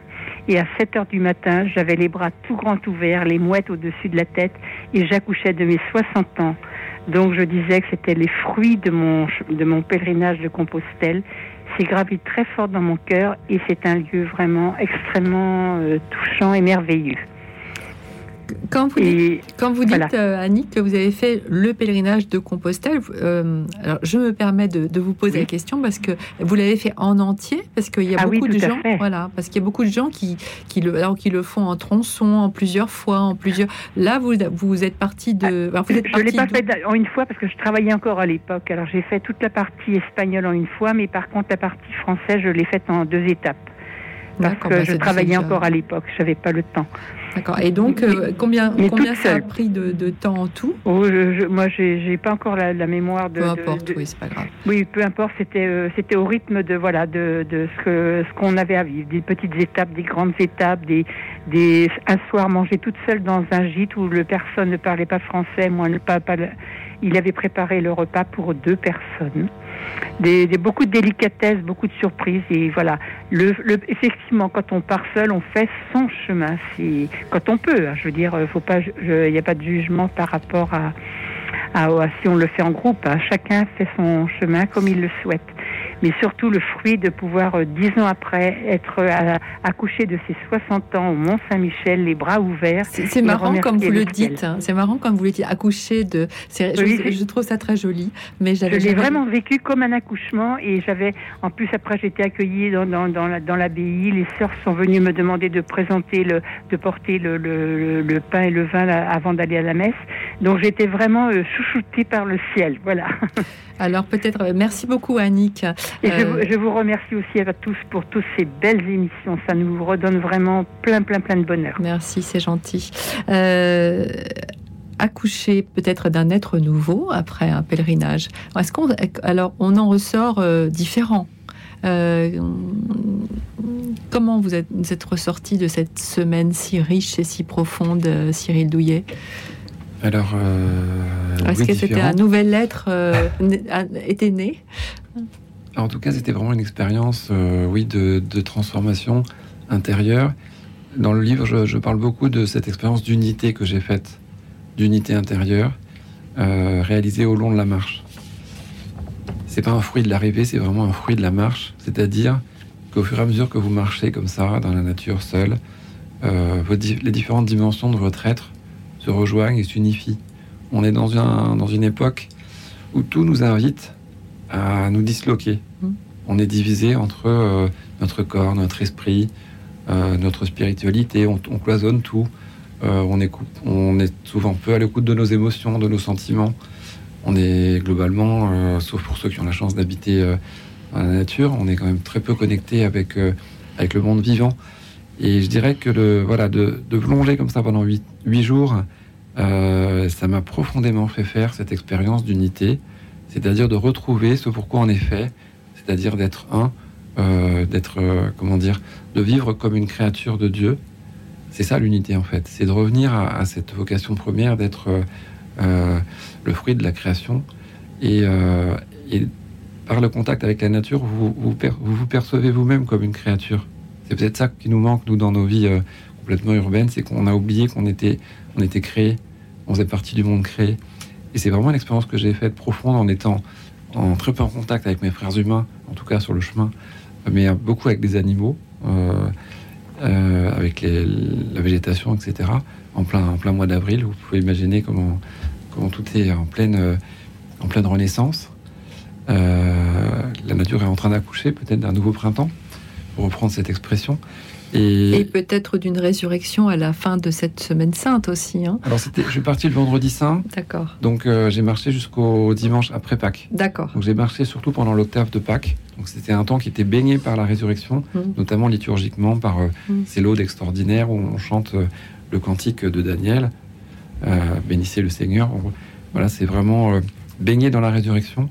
Euh, et, j'ai ressenti ça très fortement en contact de cette nature qui était en plein, en plein réveil, en fait, hein, avec les, oiseaux, les fleurs. C'est, c'est vraiment une période extraordinaire, mm. en harmonie. Et l'unité de tout ça était une expérience très profonde. Je pense qu'il n'y a rien de plus apaisant que de ressentir l'unité en soi, euh, de nos différentes dimensions, de retrouver tout ce qu'on occulte, qu'on met de côté parce qu'on n'a pas le temps, parce que ah, ben, la prière, j'ai pas le temps, la nature, c'est trop loin. Donc, euh, voilà, on fait des tonnes de choses, on est, on est suroccupé, mais on oublie une partie de notre être.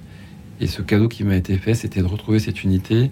Et peut-être un fruit à long terme, c'est de me dire, ben, euh, déjà cette unité, elle est, désirable. Il faut continuer à la chercher. Il ne faut pas la perdre de vue, même si on revient dans le quotidien, dans des contraintes, euh, dans une vie qui est voilà plus, cloisonnée, qui est plus euh, soumise à voilà pas mal de choses mais on peut quand même continuer à rechercher cette unité par des petites choses, par des petits moments où on se reconnecte à la nature, par des petits moments où on se dédie à l'oraison, à la lecture de la Bible. Donc toutes ces dimensions de notre être, elles continuent à vivre. Et euh, je pense que c'est quelque chose qui est un, vrai fruit, en tout cas pour moi. C'est une leçon vraiment, ça a été une école. À moi de, continuer maintenant. C'est pas donné pour toujours. Hein. Je pense que des fruits, d'ailleurs, c'est jamais donné pour toujours. Euh, c'est quelque chose qui est donné à un moment donné, mais après, il faut les cultiver, il faut les entretenir. Mais en tout cas, pour moi, ça a été ça l'expérience euh, donnée. Eh bien, je vous propose, euh, chers auditeurs, de, méditer ce qui vient de nous être dit, tellement c'est beau et, profond. Et nous écoutons euh, Famille Losange, hymne et louange, en écho avec ce que vous venez de dire, pèlerin sur cette terre. Écoute dans la nuit, une émission de Radio Notre-Dame en co-diffusion avec RCF.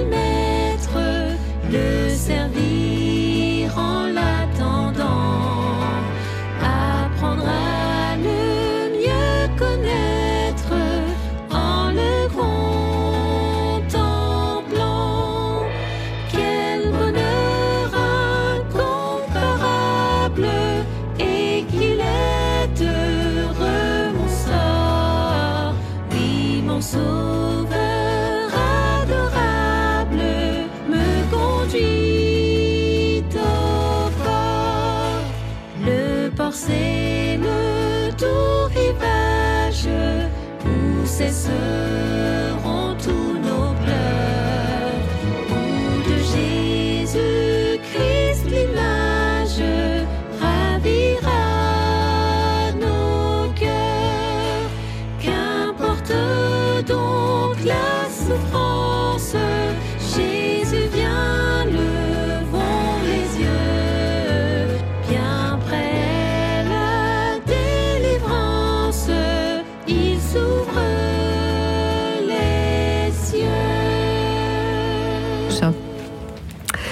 avons écouté Famille Losange, hymne et louange, un pèlerin sur cette terre. Nous sommes avec Cyril Douillet, auteur de En chemin vers le Mont Saint-Michel, paru aux éditions Salvator, et de Alexandre Yachine, cofondateur de l'association Éclaireurs de paix, organisatrice de pèlerinage à Megdugorier.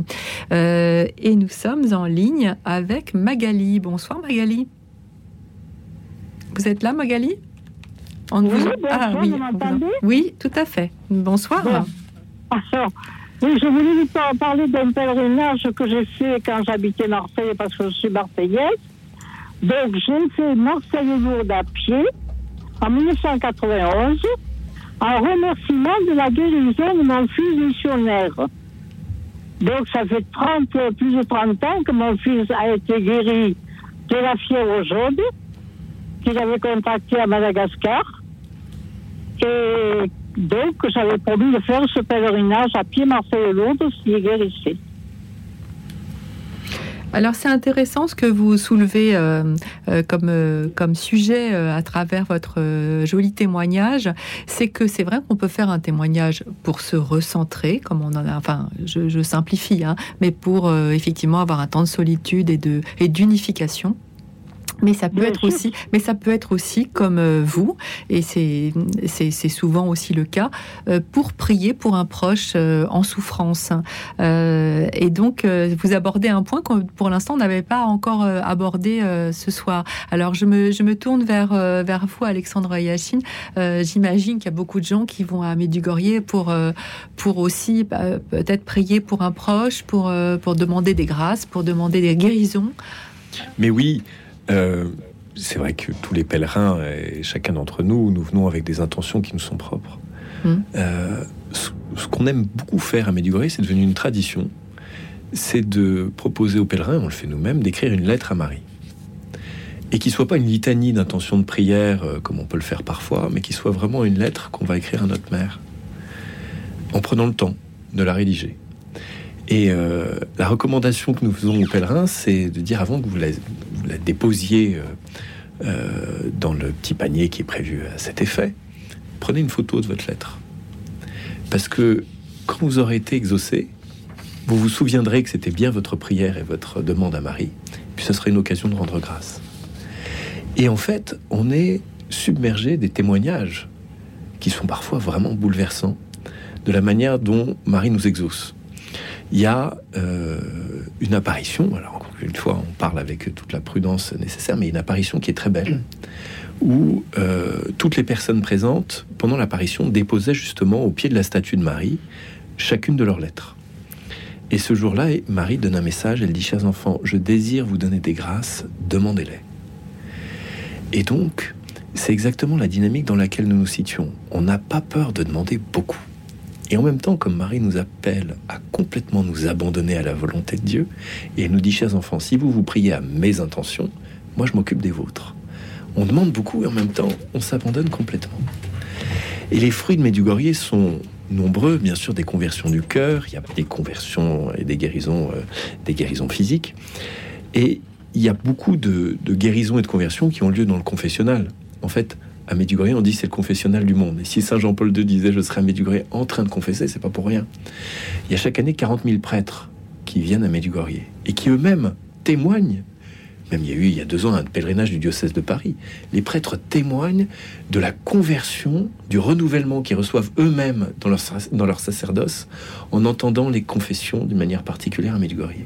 Mais alors il y a parfois des fioretti qui sont plus forts que d'autres, qui nous aident aussi dans notre foi.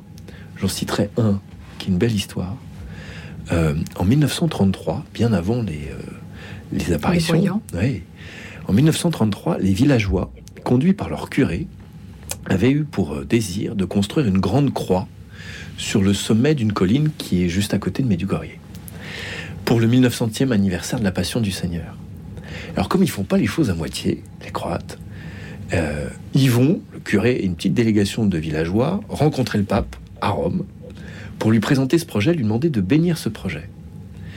Et dit-on, ça on n'est pas là pour le vérifier, le pape aurait eu un songe euh, la veille euh, disant que la Vierge euh, voulait bénir un tel projet d'une croix construite en Yougoslavie. On n'en sait rien. En revanche, ce qui est certain, c'est que le Saint-Père non seulement va bénir leur projet, mais il va leur donner un morceau de la relique de la croix du Seigneur pour qu'ils puissent la mettre au cœur de la croix qu'ils allaient bâtir pour leur petit, tout petit village de Medjugorje.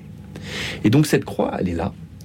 Et il y a un nombre de miracles extraordinaires qui se produisent. J'en cite un. C'est ce couple qui est séparé, catholique, et qui va tellement mal, ils sont au bord du divorce. Et la femme qui vit ça comme un déchirement profond décide, sans rien dire à son mari, ils sont séparés, elle décide d'entreprendre un pèlerinage à Medjugorje pour confier cette situation qui lui semble désespérée à Marie. Et le dernier jour de son pèlerinage, elle fait ce chemin de croix très beau sur la colline qui la conduit au pied de cette croix, au centre de laquelle il y a la relique de la croix du Seigneur. Elle pose son front contre la croix et elle crie vers Marie, elle crie vers le Seigneur pour que elle puisse recevoir un signe sur ce qu'il fallait qu'elle fasse avec son mari. Et quand elle lève le front, à sa droite, elle voit son mari qui avait entrepris lui-même de faire un pèlerinage à Medjugorje sans rien lui dire avec un autre groupe.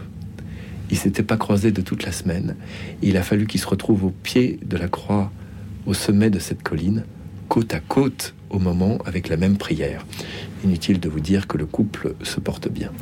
C'est une belle, belle, belle histoire, mira- miraculeuse, mais comme il y en a, euh, il y en a, je le dis sans, voilà, euh, avec euh, avec beaucoup de, de respect.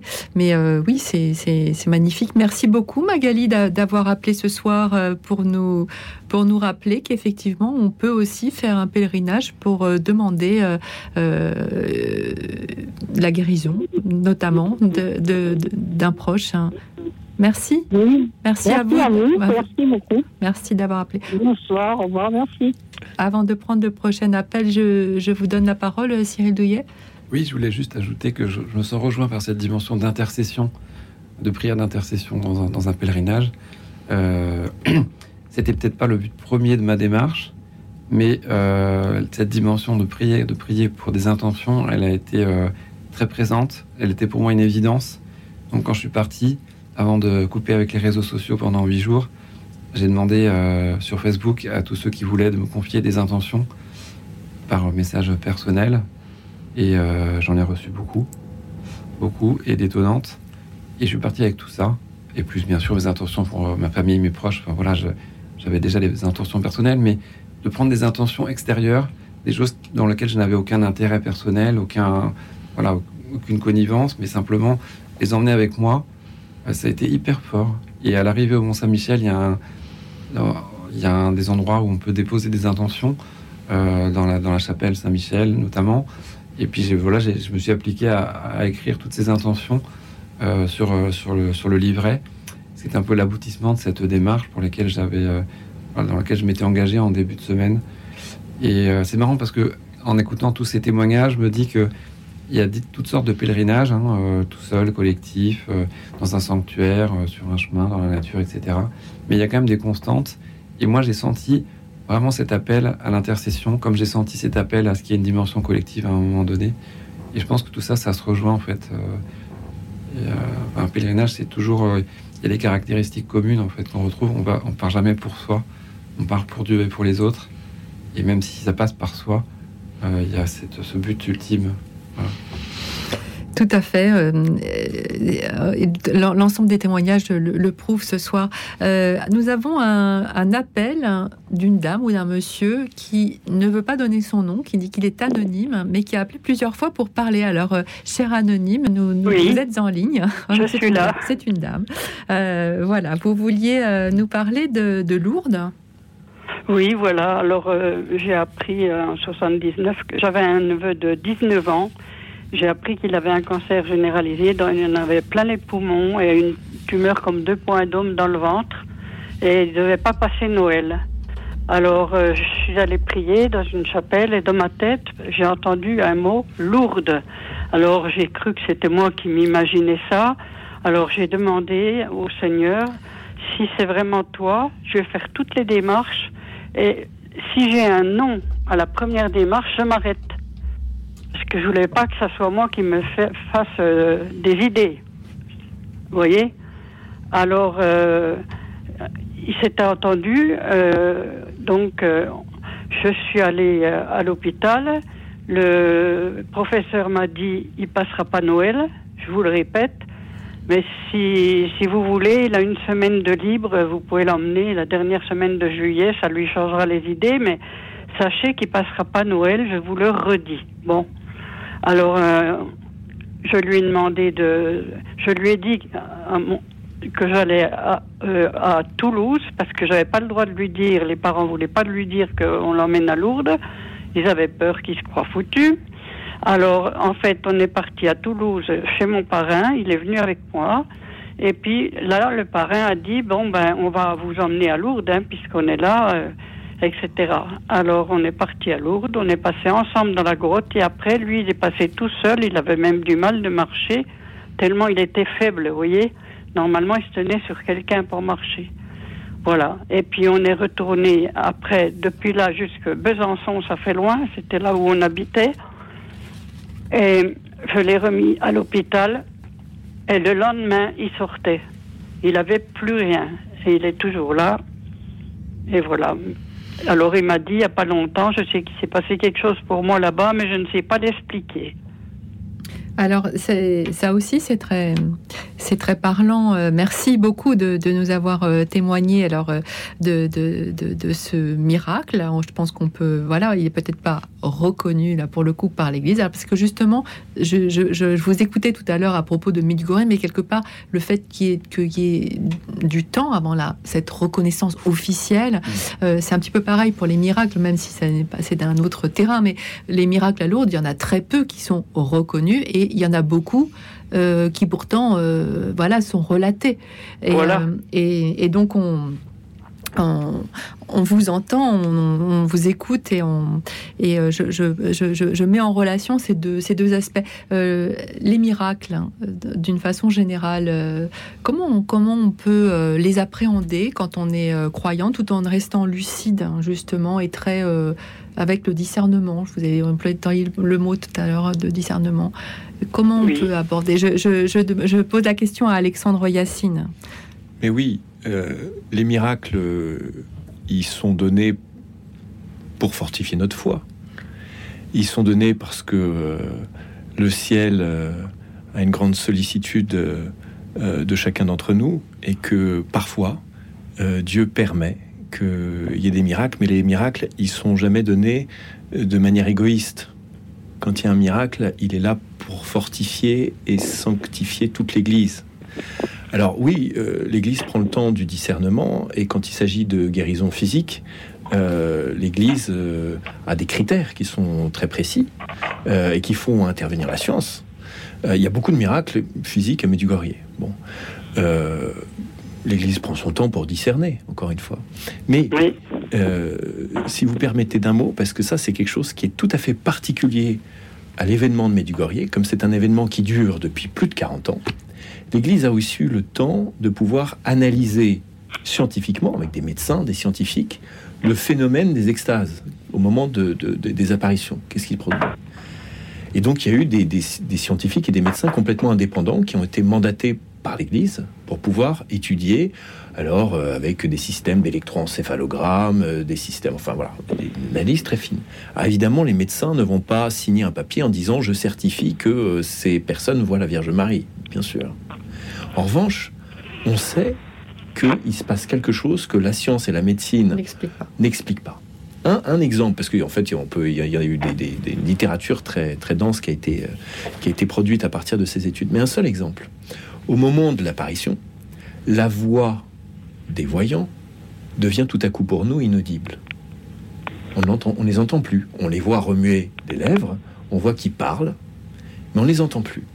Alors évidemment, si vous ou moi, on souhaite remuer les lèvres sans qu'aucun son ne soit audible pour notre entourage, très simple, on va remuer les lèvres, simplement les muscles de nos lèvres, et on va faire passer aucun air dans notre trachée, les cordes vocales ne vont pas vibrer, et du coup, il n'y a pas de son qui est émis. Mais eux, leurs cordes vocales vibrent. Et rien que ça, on l'explique pas. On ne sait pas pourquoi ni comment. Mais c'est sain et c'est bon que l'Église puisse prendre ce temps, et j'insiste, du discernement, parce que que ce soit des miracles ou comme là des analyses qui nous permettent de jeter un regard scientifique et médical sur un phénomène d'extase, bah, l'Église prend le temps. Merci en tout cas de nous avoir euh, euh, confié euh, cette, euh, ce témoignage, cette histoire et ce miracle. Euh, merci beaucoup. Alors, je ne sais pas comment je dois vous appeler. Merci, euh, cher anonyme, d'avoir appelé ce soir. En tout cas, votre témoignage était très touchant et nous a, nous a beaucoup parlé. Merci à vous. Je me tourne vers vous, Cyril Douillet, le- sur l'aspect euh, miraculeux de, de certains euh, pèlerins, alors notamment à Lourdes. Il y en a à Fatima aussi. Enfin, il y a, il y a des lieux qui sont plus euh, spécifiquement rec- reconnus, si j'ose dire, pour justement être. et puis, bon, Mont Saint-Michel, je suis pas sûre que ce soit le cas. C'est pas spécifique en tout cas. sens. Mais je dirais que ce qui caractérise les sanctuaires et les, et les lieux de pèlerinage, c'est d'être des points de contact entre euh, la- le ciel et la terre. Euh, souvent parce qu'il y a eu une apparition, parce qu'il y a eu quelque chose de spécial. Tout d'un coup fait que euh, ce qui semble séparé d'habituellement est connecté en, en ces lieux. Euh, je pense que ça explique qu'il y ait des, des miracles, des guérisons inexpliquées. Moi, je suis, je suis assez sensible aux miracles ordinaires. On a parlé des miracles extraordinaires. Le miracle ordinaire, c'est celui de la vie. Euh, la vie, euh, voilà, la vie euh, telle qu'elle a été créée par, Dieu, qui, est quelque chose qui est, qui de l'ordre du miracle aussi. Il y, a, un petit détail que je trouve assez significatif dans ma marche, c'est que c'est la manière dont le, corps se reconstitue le temps d'une nuit. C'est assez frappant quand même parce que j'ai terminé les journées, mais vraiment euh, rincé, avec mal au dos, mal aux jambes, etc. Et le temps d'une nuit, le corps est réparé, il repart euh, avec un nouveau moteur et, et c'est parti comme euh, voilà. Et pour moi, c'est un miracle ordinaire de, de notre corps qui est tellement bien fait, de cette vie qui nous traverse et qui nous reconstitue en permanence. Euh, c'est une belle expérience, je trouve, hum- humble, hein, mais Oui, le mais- miracle de la vie, quoi. Vous avez raison. Vous avez parfaitement raison. Je, on va prendre un, un appel qui va vous parler parce que visiblement qui vous connaît. L'appel de Jean-Marc. Bonsoir Jean-Marc. Oui, bonsoir, bonsoir à tous. Bonsoir. Euh, donc moi je suis plus précisément des Landes, dans le sud-ouest de la France. Euh, la particularité, euh, bon Lourdes je connais très très bien puisque je suis à une heure, une heure et quart de Lourdes, donc j'y vais très régulièrement, que ce soit en période euh, estivale comme pendant le mois du Rosaire ou des périodes hivernales où ils sont, c'est quand même beaucoup plus tranquille, moins de monde. Donc, euh, ce que j'ai à dire, donc je connais aussi un tout petit peu Compostelle. Je ne suis pas encore arrivé au bout, mais euh, j'ai déjà fait pendant un peu plus d'une semaine. J'ai eu la chance dans les années 2015 de découvrir Escorial en Espagne, à côté de Madrid, euh, sur un pèlerinage d'un week-end qui a été très très en- enrichissant. Les organisateurs qui étaient de, Bayonne principalement organisaient ce pèlerinage. Et euh, donc euh, récemment, l'année dernière, à cette même époque, où je me trouvais à Medjugorje avec Alexandre, donc on se connaît, Alexandre. Bonjour. Bonjour Euh, Jean-Marc. euh, J'ai une petite anecdote sur, sur l'Escorial. c'est que donc en 2022, j'étais euh, j'étais euh, j'étais à Escorial dans cette époque-ci, et euh, au préalable, je devais y aller en 2021 avec avec toi, Alexandre, entre autres. Et euh, donc je partais euh, depuis l'aéroport de, de Biarritz. Et arrivé à l'aéroport de Biarritz, au moment d'embarquer dans l'avion, l'avion qui venait d'atterrir pour repartir à Paris, donc et rejoindre le groupe, eh bien, figurez-vous qu'un oiseau m'a empêché de partir à Escorial. Ah, pardon, à, à Medjugorje. Tout simplement qu'au moment de l'atterrissage, je pense que c'est, ça va être une mouette, euh, est rentrée dans le réacteur. Et donc, j'ai pas pu monter sur Paris et j'ai pas pu aller à Medjugorje. Je vous explique pas la tristesse que j'ai eue. Alors, j'avais des amis euh, religieux, euh, donc euh, je me suis retourné vers eux parce que parce que parce que j'étais très très attristé. Euh, donc, il a fallu que j'attende un an pour pouvoir repartir à à, à Medjugorje. Et euh, donc, c'était à la fin du mois. Et en début de mois, j'ai eu un accident cardiovasculaire. Euh, et j'ai énormément appréhendé de ne pas pouvoir repartir. Ce que j'en ai ressorti de, de Medjugorje, donc euh, je me rappelle Alexandre, tu m'avais dit ceci, ou tu nous avais dit ceci au groupe, on ne vient pas à Medjugorje par hasard. Par hasard. C'est la, Vierge Marie, la Gospa, qui nous y invite. Ça, ça m'a énormément marqué. Ce que je retiens de Medjugorje, je ne vais pas rentrer dans les détails parce que bon, il y a des choses personnelles qui, qui sont qui restent en soi, comme je pense chacun d'entre nous qui vont à Medjugorje. C'est quelque chose de particulier. Qu'on y aille une fois, deux fois, dix fois, euh, ça doit être quelque chose de différent à chaque fois. Je pense que tu dois être l'exemple parfait, Alexandre, toi qui vas très régulièrement. Euh, quand on arrive là-bas, euh, quand on était arrivé à Medjugorje, on était arrivé à la pension Magnificat, en pleine nuit. Déjà, quand on pose le pied, euh, on sent des palpitations, on sent un plaisir, on sent euh, une paix. Moi, c'est ce que j'ai ressenti, une paix. Pendant toute cette période, euh, pendant ces, ces 4-5 jours, 5 jours, j'ai vécu un bonheur en excès de vitesse. C'est, inexplicable. Chacun, chaque personne qui va là-bas, doit ressentir des choses différentes. C'est vrai que c'est un lieu très particulier de miséricorde. Euh, les confessions, ce qui m'a énormément marqué, ce sont, ce sont les confessions. C'est, énorme. On, vit de ce que l'on a. Moi, c'est ce que j'ai ressenti. C'est ce ce qui, m'est arrivé. On, vit de ce que l'on a et on repart avec euh, une force de caractère, une force qui peut-être hein, au fil des, du, du mois s'estompe un tout petit peu euh, parce que la vie fait que, parce qu'on rentre dans un monde où on est éraillé par, par X choses. Mais euh, il y a quand même ce souvenir qui est en nous.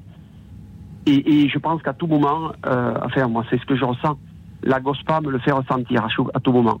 Les messages sont là pour nous le rappeler, euh, que ce soit les derniers messages d'Ivan ou de Maria ce mois-ci, qui sont très très très intenses, et ça nous permet de ne pas baisser les bras. Merci beaucoup malgré dans le Jean-Marc. monde où l'on vit. Merci beaucoup Jean-Marc de ce témoignage euh, euh, magnifique et très habité, si j'ose dire, par l'esprit. Merci beaucoup d'avoir appelé ce soir. Euh, Je vous en prie. Nous échangeons ce soir autour d'un pèlerinage qui vous a laissé un souvenir inoubliable. Et tout de suite, nous écoutons Célébratio, le Seigneur est ma lumière et mon salut. Écoute dans la nuit, une émission de Radio Notre-Dame en co-diffusion avec RCF. Le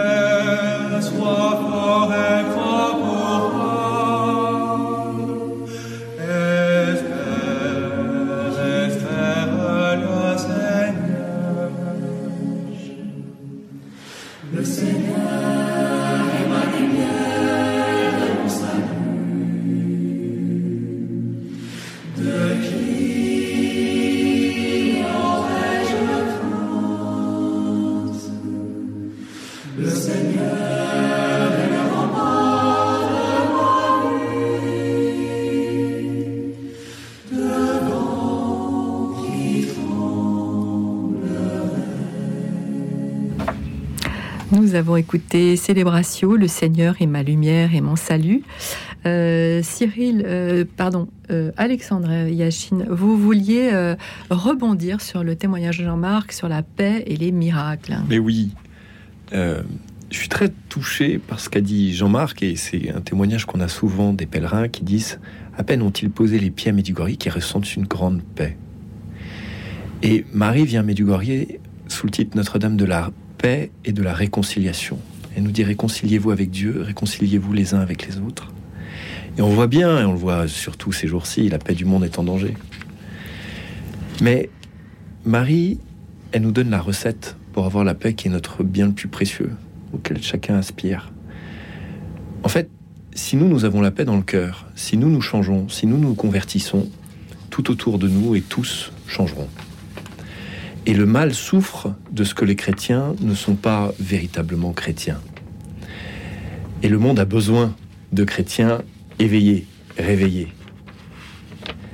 Et c'est ça qui se passe à Medjugorje. On est appelé pour être envoyé. Et je voudrais simplement rebondir sur les miracles aussi, parce que nous, on aime bien dire au début des pèlerinages aux pèlerins, euh, qui veut voir un miracle? Ah, tout le monde lève la main. Il y en a quelques-uns qui sont timides, qui osent pas, mais en fait, euh, ils ont envie de lever la main. Qui veut voir un miracle? Puis après, on leur demande, qui a vu un miracle? Ah, les, mains se lèvent pas. On dit, ah bon? Vous n'avez pas vu de miracle? Alors évidemment, on dit ça euh, peu de temps après la messe. On dit, mais vous n'avez pas assisté à la célébration de la messe, là, avec nous? Vous n'avez pas vu ce morceau de pain? Il est vraiment devenu le corps du Seigneur. Et ce vin, il est vraiment, en vérité, devenu le sang du Seigneur. Et ça, c'est notre foi. Des miracles, on en voit tous les jours. Et on va peut-être à Medjugorje pour se rencontrer, rendre compte et se rappeler qui nous sommes, quels sont les temps dans lesquels nous vivons, et que le Seigneur est véritablement présent au milieu de nous et qu'il est présent dans le tabernacle de chacune de nos églises. Tout nous a été donné, mais on a besoin, dans le temps que nous vivons, qu'on nous rappelle ce qui nous a été donné pour que ça soit revivifié en nous. Vous avez raison, et c'est- un des objets hein, des, des pèlerinages. hein. Euh, Cyril euh, vous vouliez nous raconter une, euh, une histoire. Bah, finalement, je vais pas vous raconter une histoire, mais j'ai envie de terminer sur euh, le baptême. En fait, je pense Mhm. que le tout pèlerin est, voilà, vient pour euh, revivifier son baptême. Et je pense que c'est moi, c'est quelque chose qui m'a été donné dans ce pèlerinage que j'ai vécu donc entre le vendredi saint et le samedi après Pâques. Euh, Pâques, c'est quoi? C'est le baptême, c'est la plongée dans la mort et, dans la résurrection du Christ. Et j'ai fait une expérience très particulière, c'est que à la fin du pèlerinage, j'ai fait cette traversée de la baie, euh, qui est vraiment une plongée, avec des moments où on est euh, vraiment dans l'eau, hein, comme, quand on peut descendre dans le Jourdain pour être baptisé. Et ben, dans la traversée du Mont Saint-Michel, on doit traverser des, rivières, voilà, en en ayant jusqu'au jusqu'aux cuisses ou jusqu'aux genoux. Et, euh, et puis c'est vraiment un passage, quoi. On, traverse, on, on- est dans un désert, on sort du désert, on, va vers une terre promise qui est euh, ce Mont Saint-Michel. Donc c'est vraiment euh, cette expérience, je dirais, de la mort et de la résurrection du Christ qui est, le- qui est la synthèse de toute notre foi, qui est la définition de notre baptême, que je pense qu'on vient vivre dans, dans un pèlerinage. On a déjà été marqué, on a déjà tout reçu au baptême, mais dans un pèlerinage, quelque part, on vient se reconnecter profondément avec, euh, avec ce don qu'on a, a reçu. on revit quelque chose, une expérience profonde, enfouie, euh, mais pleine, pleine. On a déjà tout reçu. On a juste besoin de se le rappeler, et euh, que ce soit à l'Eucharistie comme Alexandre l'a partagé, ou, ou dans des expériences un peu symboliques comme celle que j'ai vécue en traversant la baie, on vient revivifier ça, quoi. Et je, je- je repense à- au mot de- d'une de, je me souviens plus la- quel, quel était son nom, de- de- d'une des auditrices qui a parlé d'accouchement. Euh, on, on revient, on, euh, on est à un nouveau, un nouvel être. hein, hein, on revient, euh, Alexandre Yachine. on, on- bien sûr, on, on se convertit. C'est une renaissance. Non, mais alors, on, on- oui, spirituellement, peut le vivre ainsi, c'est-à-dire que il nous est donné de comprendre qui nous sommes. Et quand on comprend mieux qui nous sommes, bah, tout à coup, on guérit intérieurement. Et notre monde souffre aujourd'hui de vouloir, on, on cherche à bâtir un monde et une société, une civilisation sans Dieu. Mais Dieu, et je le partageais en définitive, peut-être qu'il n'a jamais été aussi proche de nous. Et c'est ma foi, depuis 43 ans, Marie vient quotidiennement dans un petit village d'ex-Yougoslavie, qui est un lieu de croisement des cultures, où on trouve à quelques kilomètres les musulmans, les orthodoxes, les catholiques. Medjugorje, ça veut dire entre les montagnes. Ah et dans oui. cette, oui, C'est une signification en croate, euh, en très croate. symbolique. Oui, alors. Medjugorje. Et dans cette vallée, eh bien, Marie nous dit, je suis venue pour la dernière fois, je suis venue triompher, je suis venue vous conduire vers un nouveau temps de paix, je suis venue vous conduire vers le triomphe de mon cœur immaculé, je venue vous conduire vers mon Fils. Et nous vivons un temps qui est un temps biblique. Et quand on va à Medjugorje, eh bien, ce temps biblique, il s'incarne encore davantage dans notre vie. Et oui, on en revient alors ressuscité intérieurement, en tout cas revivifié. Et après, il nous appartient à chacun de pouvoir, et je reviens là-dessus, hein, cultiver en nous ce désir de sainteté. Il y a un message où Marie nous dit Je désire que vous soyez très heureux ici sur terre et avec moi après au ciel. Alors parfois on veut être comme saint Augustin, on dit Seigneur, Seigneur, convertis-moi, mais pas encore. mais la sainteté, c'est vraiment notre vocation. Ce sera le mot de la fin, euh, parce que l'émission touche à sa fin. Merci à vous, euh, Cyril euh, Douillet, auteur de En chemin vers le Mont Saint-Michel, paru aux éditions Salvator, et Alexandre Yachine, cofondateur de l'association euh, Éclaireurs de paix, organisatrice de pèlerinage à Medjugorje.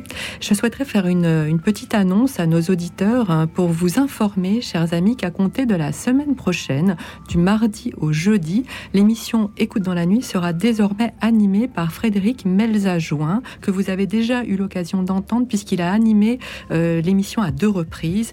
Et pour ma part, j'animerai à présent les émissions du vendredi soir. J'ai énormément de plaisir à vous retrouver chaque soir depuis la rentrée. Votre accueil et vos nombreux retours chaleureux sur les émissions me vont vraiment droit au cœur, mais les horaires nocturnes tardives imposent un rythme décalé qui pèse lourdement sur mon organisme. Et c'est pourquoi en accord avec Radio Notre-Dame et RCF j'ai préféré faire le choix de me recentrer à présent sur les émissions du vendredi. Cette nouvelle répartition débutera la semaine prochaine et j'aurai donc le grand bonheur de vous retrouver tous les vendredis. D'ici là je vous donne rendez-vous demain pour notre soirée actualité du mois d'octobre. Merci à toute l'équipe Alexis Duménil le réalisateur. Merci à Laetitia et Valérie nos deux bénévoles qui ont pris vos appels au standard. Il me reste à vous souhaiter une nuit douce et reposante, car demain, soyez-en sûrs, nous accueillerons la lumière étincelante du jour nouveau.